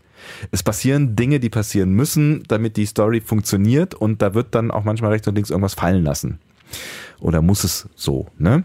Und dann muss man halt auch mal schlucken, dass sie halt diese Mission da machen, die vielleicht an dieser Stelle dann im ersten Moment wenig sinnvoll erscheint oder dass Kalber halt dann keine Security ruft aus Gründen, die uns vielleicht ja sogar irgendwann noch erklärt werden. Du hast ja recht. Also wir kennen die Leute ja auch alle noch nicht so fürchterlich lange. Vielleicht passiert ja noch irgendwas. Ähm, Unterm Strich habe ich mich sehr darüber gefreut, dass, ähm, also ich komme da, also ich, für mich funktioniert das immer sehr gut, wenn Sachen so aufgehen, also so ein bisschen nostalgisch aufgehen. Deswegen fand ich äh, zum Beispiel auch äh, Star Wars 7, Episode 7 gut. Da kann man, das könnte jetzt noch Diskussionen führen, äh, der ja sehr äh, schwierig angenommen wurde und sehr kontrovers diskutiert wurde, weil er mein meine Erwartungskonformität bedient hat. Das macht mich vielleicht zu einem simplen Charakter. vielleicht aber auch nicht. ähm, und meine Erwartungs Erwartungskonformität wurde halt stark bedient in dieser Folge und das hat großen Spaß gemacht zu sehen. Also ich habe bei, bei, bei jedem Häkchen, den ich im Geiste machen konnte, hinter jeder Diskussion, die wir geführt haben, habe ich auch kindliche Freude gehabt, weil es mir großen Spaß gemacht hat, dass wir viel diskutiert haben und vieles davon funktioniert hat und offensichtlich auch die Serie funktioniert. Also das heißt, die, die, die Leute sich Gedanken machen über das, was sie uns geben an Diskussionsmaterial. Wir funktionieren und diskutieren und das dann hinterher funktioniert. Was mich, was mich noch mehr äh, äh, darauf freuen lässt, was jetzt alles noch kommen mag, weil wir wissen ja, diese ganzen Diskussionen und die ganzen Gedanken, die wir uns hier machen, die sind nicht umsonst, weil da macht sich jemand Gedanken auf der anderen Seite. Und das ist so das Wichtigste, was ich aus dieser Folge mitgenommen habe. Also da, da sind Leute am Werk, die haben Bock auf Star Trek. Also wenn das noch nicht klar gewesen sein sollte, jetzt ist es für mich auf jeden Fall deutlich klar. Die haben Bock darauf, uns eine, eine tolle Serie zu präsentieren mit ganz vielen kleinen Anspielungen, mit ganz vielen Hints und Drehs. Und ich glaube, da werden wir noch einiges an äh, spannenden Twists erleben. Und darauf freue ich mich sehr. Und das hat diese Folge für mich sehr gezeigt. Und für mich hat ja noch mal ein Stück weit eine neue Serie angefangen, deswegen müssten wir eigentlich auch in eine neue Bewertung reingehen, weil ich finde auch tatsächlich alle anderen Folgen bisher fallen da ein Stück weit ab, weil sie nämlich Aufbau waren bis hierhin. Und deswegen finde ich es auch schwierig, sie zu benoten, aber ich. Äh, komm, des lieben Friedenwillens gehe ich mal mit 9,5. Ich habe dich äh, bewusst nicht unterbrochen. Das war einfach sehr, sehr schön. Ich habe mich mir ein bisschen in Rage geredet. Ne? Ah, ich hoffe, ihr da, äh, ihr da draußen fandet das auch alles so schön. ah, ich, ich bin da wirklich ein bisschen gespannt drauf, weil ähm, ich habe ganz am Anfang ja gesagt, ich habe mit ein paar Leuten über die, die Folge schon äh, gesprochen, so aus meinem Umfeld, und die ist nicht überall so gut angekommen. Und auch so äh, ein, zwei Kommentare, die ich jetzt so im Netz gelesen habe, die sind auch nicht alle überwiegend positiv. Ähm, und ich, ich lasse mich da auch, also wir lassen uns da wie immer auch gerne auf Diskussionen ein. Also ich bin extrem gespannt ähm, darauf, was ihr da möglicherweise irgendwie so richtig scheiße fandet. Also wenn ihr jetzt irgendwie sagt, ja, äh, die Den Tod von Kalber. Den, den Tod von Kalber fanden viele richtig scheiße. Ja, Das, das ist auch ein Punkt, über den man sich aufregen kann. Das kann ich auch total verstehen. Mhm. Also das, das ja, das, das, das tut ja auch so ein bisschen weh, aber genau das ist ja der Sinn der Sache. Ja. Ne? Also das, das ist so, ich meine, das ist halt dieser Game of Thrones Effekt, ne? Also ohne zu viel zu spoilern, wenn ihr die Serie noch nicht gesehen habt, gewöhnt euch ja keinen Charakter. So, so ungefähr, ja. ja. Ähm, und das funktioniert halt. Das ist, das ist hart und das ist, das ist, das ist böse, aber das ist auch irgendwie ganz spannend. Und im Gegensatz zu Game of Thrones, ich will jetzt nicht nochmal spoilern. Ich habe die Serie übrigens auch nicht gesehen. Ich, hab, ich lese die Bücher, ähm, aber große Hoffnung, dass man die Charaktere vielleicht irgendwann wieder sieht, braucht man sich nicht zu machen. Ähm, das, die Hoffnung haben wir ja hier zumindest noch. Ja, also wir haben jetzt hier so, so ein bisschen dadurch, und das gefällt mir auch ganz gut, weil ich hatte ja eben schon erklärt, simpler Charakter, Erwartungskonformität. Wenn man diese Charaktere wiedersehen kann, das gefällt, also dieser Gedanke gefällt mir eigentlich ganz gut, wenn auch dann vielleicht in anderer Form. Absolut, absolut. Ich habe ehrlich gesagt nach so einer Folge schon fast genauso wie, also nach Into the Forest I Go, ja. der letzten Folge, ja. hatte ich schon gedacht, oh, das war jetzt aber richtig, richtig gut. Ich habe Angst vor der zweiten Staffelhälfte. Ja, vor allem. die haben so lange an, an Star Trek Discovery gearbeitet und ähm, natürlich hauen die dann am Anfang auch Knaller raus. Ich habe das ja schon am Anfang irgendwie nach den ersten beiden Folgen gedacht, die ich schon recht gut fand und habe irgendwie gedacht, oh, jetzt hauen die aber hier schon einen raus und das wird bestimmt wieder schlechter und das wird, wird irgendwie verlaufen. Und jetzt ja, vor allen Dingen haben die ja auch richtig ein Feuerwerk gezündet, so auch, auch was, was Kohle anging. Ich meine, ne, also die, die zweite Folge des, des, des Prologs, die muss Unmengen gekostet haben. Die haben ja da ne, an Special Effects alles zerlegt. Aber wenn man jetzt mal den, das, das Halbstaffelfinale und jetzt dieses, diesen Auftakt in die zweite Halbstaffel sieht, dann sind wir gerade auf einem Qualitätshöhepunkt sondergleichen. Und mhm. gerade durch diese Folge nochmal ge, ge, ja, gesteigert. Ja. Ich habe krasse Angst mittlerweile. Ich habe krasse Angst vor der zweiten Staffel zum Beispiel. Mhm. Mhm. Weil die, die, die, die, die ist noch nicht mal fertig. Die ist noch nicht mal fertig geschrieben. die fangen jetzt langsam an zu drehen und irgendwie denke ich so, oh Gott, was baut ihr denn hier für eine Fallhöhe auf? Ich werde doch jetzt von allem, ich, ich würde jetzt, wenn, wenn ihr mir jetzt hier TNG präsentiert, bin ich enttäuscht. Gut, nicht, nicht, nicht von allen Staffeln, ne? Das, so. Aber das wissen die. Das kann natürlich immer schiefgehen. Natürlich. Ne? Das, das- also, aber man muss auch nicht vor allem Angst haben, Andi. Das wird auch nicht ewig funktionieren. Das so. wird auch nicht ewig funktionieren. Aber das ist auch ganz klar. Also das, ich meine, wie viele Serien kennst du, die äh, nach Staffel 1, 2, vielleicht noch 3 wirklich langfristig funktioniert haben? Die guckt man dann weiter, weil das Gefühl schön ist und man in der Welt bleiben möchte. Und vielleicht hat man auch noch Freude daran, weil sie irgendwie noch ganz gut funktionieren. Serien, die von Anfang an durchgeschrieben sind und deswegen habe ich so ein bisschen Angst. Also Breaking Bad zum Beispiel, die wussten, wo sie hin wollten. Ja, aber die haben nicht auch, auch nicht äh, mit, mit 5,5 Staffeln gerechnet, oder? Also die kannten vielleicht die, den Story-Arc so, aber wie sie ihn, wie sie ihn erzählen, ich glaube nicht, dass die mit 5,5 Staffeln gerechnet haben. Wir reden aber auch nicht von der Qualität von Breaking Bad, aber wir reden von einer, einer unfassbar guten Star Trek-Serie gerade. Und ich bin, ich bin echt so euphorisch nach dieser Folge und ich, ich habe ich hab mich. Das, was du eben beschrieben hast, diese kindliche Freude, die ich empfunden habe, Mhm. äh, wie gesagt, die habe ich genauso empfunden. Ich saß vor diesem Fernseher und habe gesagt, ah, ist das toll, ist das, ist das großartig, ist das, ihr macht das Spiegeluniversum plötzlich zu einem ernstzunehmenden, trotzdem humoristischen Ort. Mhm. Das ist, ich fand das Spiegeluniversum immer ganz witzig. Das waren so Entspannungsfolgen. Ne? DS9 hatte, hatte eine riesen Kriegshandlung und dann kommen wir zum Spiegeluniversum, wo zwar auch Krieg ist, aber Ja, das war Gott. witzig. Ja. Und das war Entspannung und Es ging irgendwie um hast du beim. Binge-Watchen irgendwie gesagt, okay, die, die Folge nehme ich jetzt mal mit, Mhm. weil, sie, weil sie mir Spaß macht. Vielleicht sind das auch die Folgen, die ich am ehesten nochmal gucken würde, äh, so losgelöst von der gesamten Handlung. Aber im Endeffekt hatten sie ja keine große Bedeutung, genau. Es ging um nichts. Ja. Ne? So. Und das hier geht's um was und sie präsentieren trotzdem das Spiegeluniversum und es ist nicht völlig albern, sondern es ist humoristisch Hm. und stark und Und jetzt, toll. jetzt kommt ihr. jetzt kommt ihr. Jetzt könnt ihr uns mal ordentlich wieder runterholen von diesem Trip. Genau. Ist ja, ist ja ein bisschen schade ist, dass wir jetzt gerade wieder so ein bisschen auf einer Wellenlänge, ein bisschen, bisschen sehr auf einer Wellenlänge unterwegs sind. Ich Aber sag, wir müssen, wir müssen live, wir müssen live äh, senden. Ja, ich meine, wir, wir haben, wir haben ja tatsächlich schon einiges an Feedback bekommen jetzt auch zu der aktuellen äh, Folge Star Trek Discovery und haben das äh, natürlich bewusst noch nicht jetzt in äh, diese unsere Folge gepackt, weil ähm, ja ihr vielleicht auch das dann, also wie, wir machen das ja immer quasi eine Folge danach. Also der, das, das Feedback gehört in unsere nächste Folge. So, da werden wir da auch sicherlich nochmal äh, intensiver drüber reden und das ist dann auch der Aufruf an euch, jetzt gerne auch äh, noch ein bisschen Feedback an uns zu schicken und äh, eure Kritikpunkte loszuwerden oder auch gerne eure äh, Kindheitserinnerungen mit uns zu teilen oder Kindheitsgefühlserinnerungen, wenn ihr das ähnlich gesehen habt. Ich weiß aber schon durchaus, dass es da auch gerade was das Spiegeluniversum gibt, sicherlich Diskussions Grundlagen gibt, weil ähm, es gibt Leute, die das Spiegeluniversum richtig scheiße finden und das auch nicht völlig zu Unrecht und die das Spiegeluniversum möglicherweise auch noch in, in dieser Konstellation irgendwie scheiße finden und die vielleicht auch den Humor nicht passend finden, weil es vorher schon auch viel düster zuging in Star Trek Discovery, was jetzt ein bisschen durchbrochen wurde, zumindest für den Moment, weil ich glaube, dass dass dieser ganze Slapstick-Kram jetzt auch nicht vollständig durchgezogen werden kann oder muss, weil irgendwann ist dieser, dieser Effekt ja vorbei, dass sich die Crew wundert oder sich umstellen muss. So, also du weißt, was ich meine. Also Ja, ja, klar. ne, Tilly hat sich vielleicht irgendwann daran gewöhnt, Killy zu spielen, so, ne? Aber ähm, ja, ich bin, ich bin diesmal extrem darauf gespannt, ähm, wie, wie ihr das seht.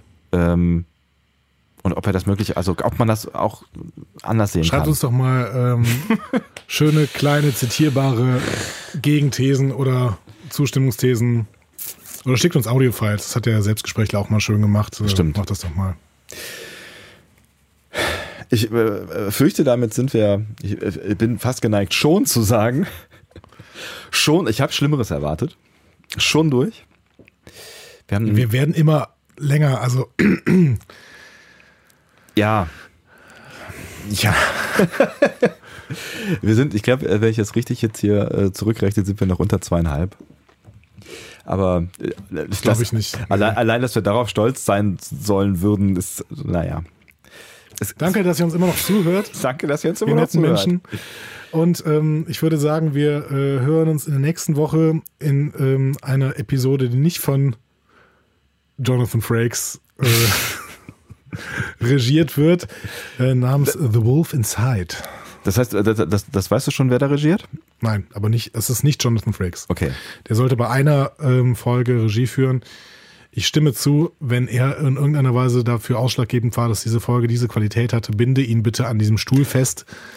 Aber ähm, natürlich, da hängt ein Team hinter, da sind die Autoren, die eigentlich einen größeren Impact eigentlich erstmal haben auf die, auf die Folge. Hm. Ja, ja, klar. Aber äh, wir, können, wir können an der Stelle festhalten, äh, offensichtlich hat er da keinen Scheißjob gemacht und in meiner Achtung äh, steigt Nummer eins jetzt auch wieder ein kleines bisschen. Definitiv. The Wolf Inside. Nächste Woche. Ähm, wir wissen noch nicht genau, wie wir das machen, denn du bist im Urlaub. Hm? Genau, also wir werden da irgendwie was zusammenbasteln, ähm, irgendwas mit Mo Mobil und reinsprechen und das könnte sein, dass ich dann vielleicht ein bisschen anders klinge als Andi. Aber das, was ich sage, wird mindestens genauso wichtig sein. Wir versuchen weiterhin möglichst gute äh, Tonqualität hinzukriegen. Ähm, ich glaube, das wird uns auch einigermaßen gelingen. Irgendwie wird das funktionieren. Ich ja. habe da schon so zwei, drei Ideen im Kopf. Wir schaffen das. Sehr schön. Dann ähm, vielen Dank, lieber Andi. Vielen Dank, lieber Sebastian. Vielen Dank an euch, dass ihr zugehört habt. Und vielen Dank. Jonathan Frakes. Boah, Gott, hast du mich erschreckt. tschüss, macht's gut, bis nächste Woche. Ja, tschüss.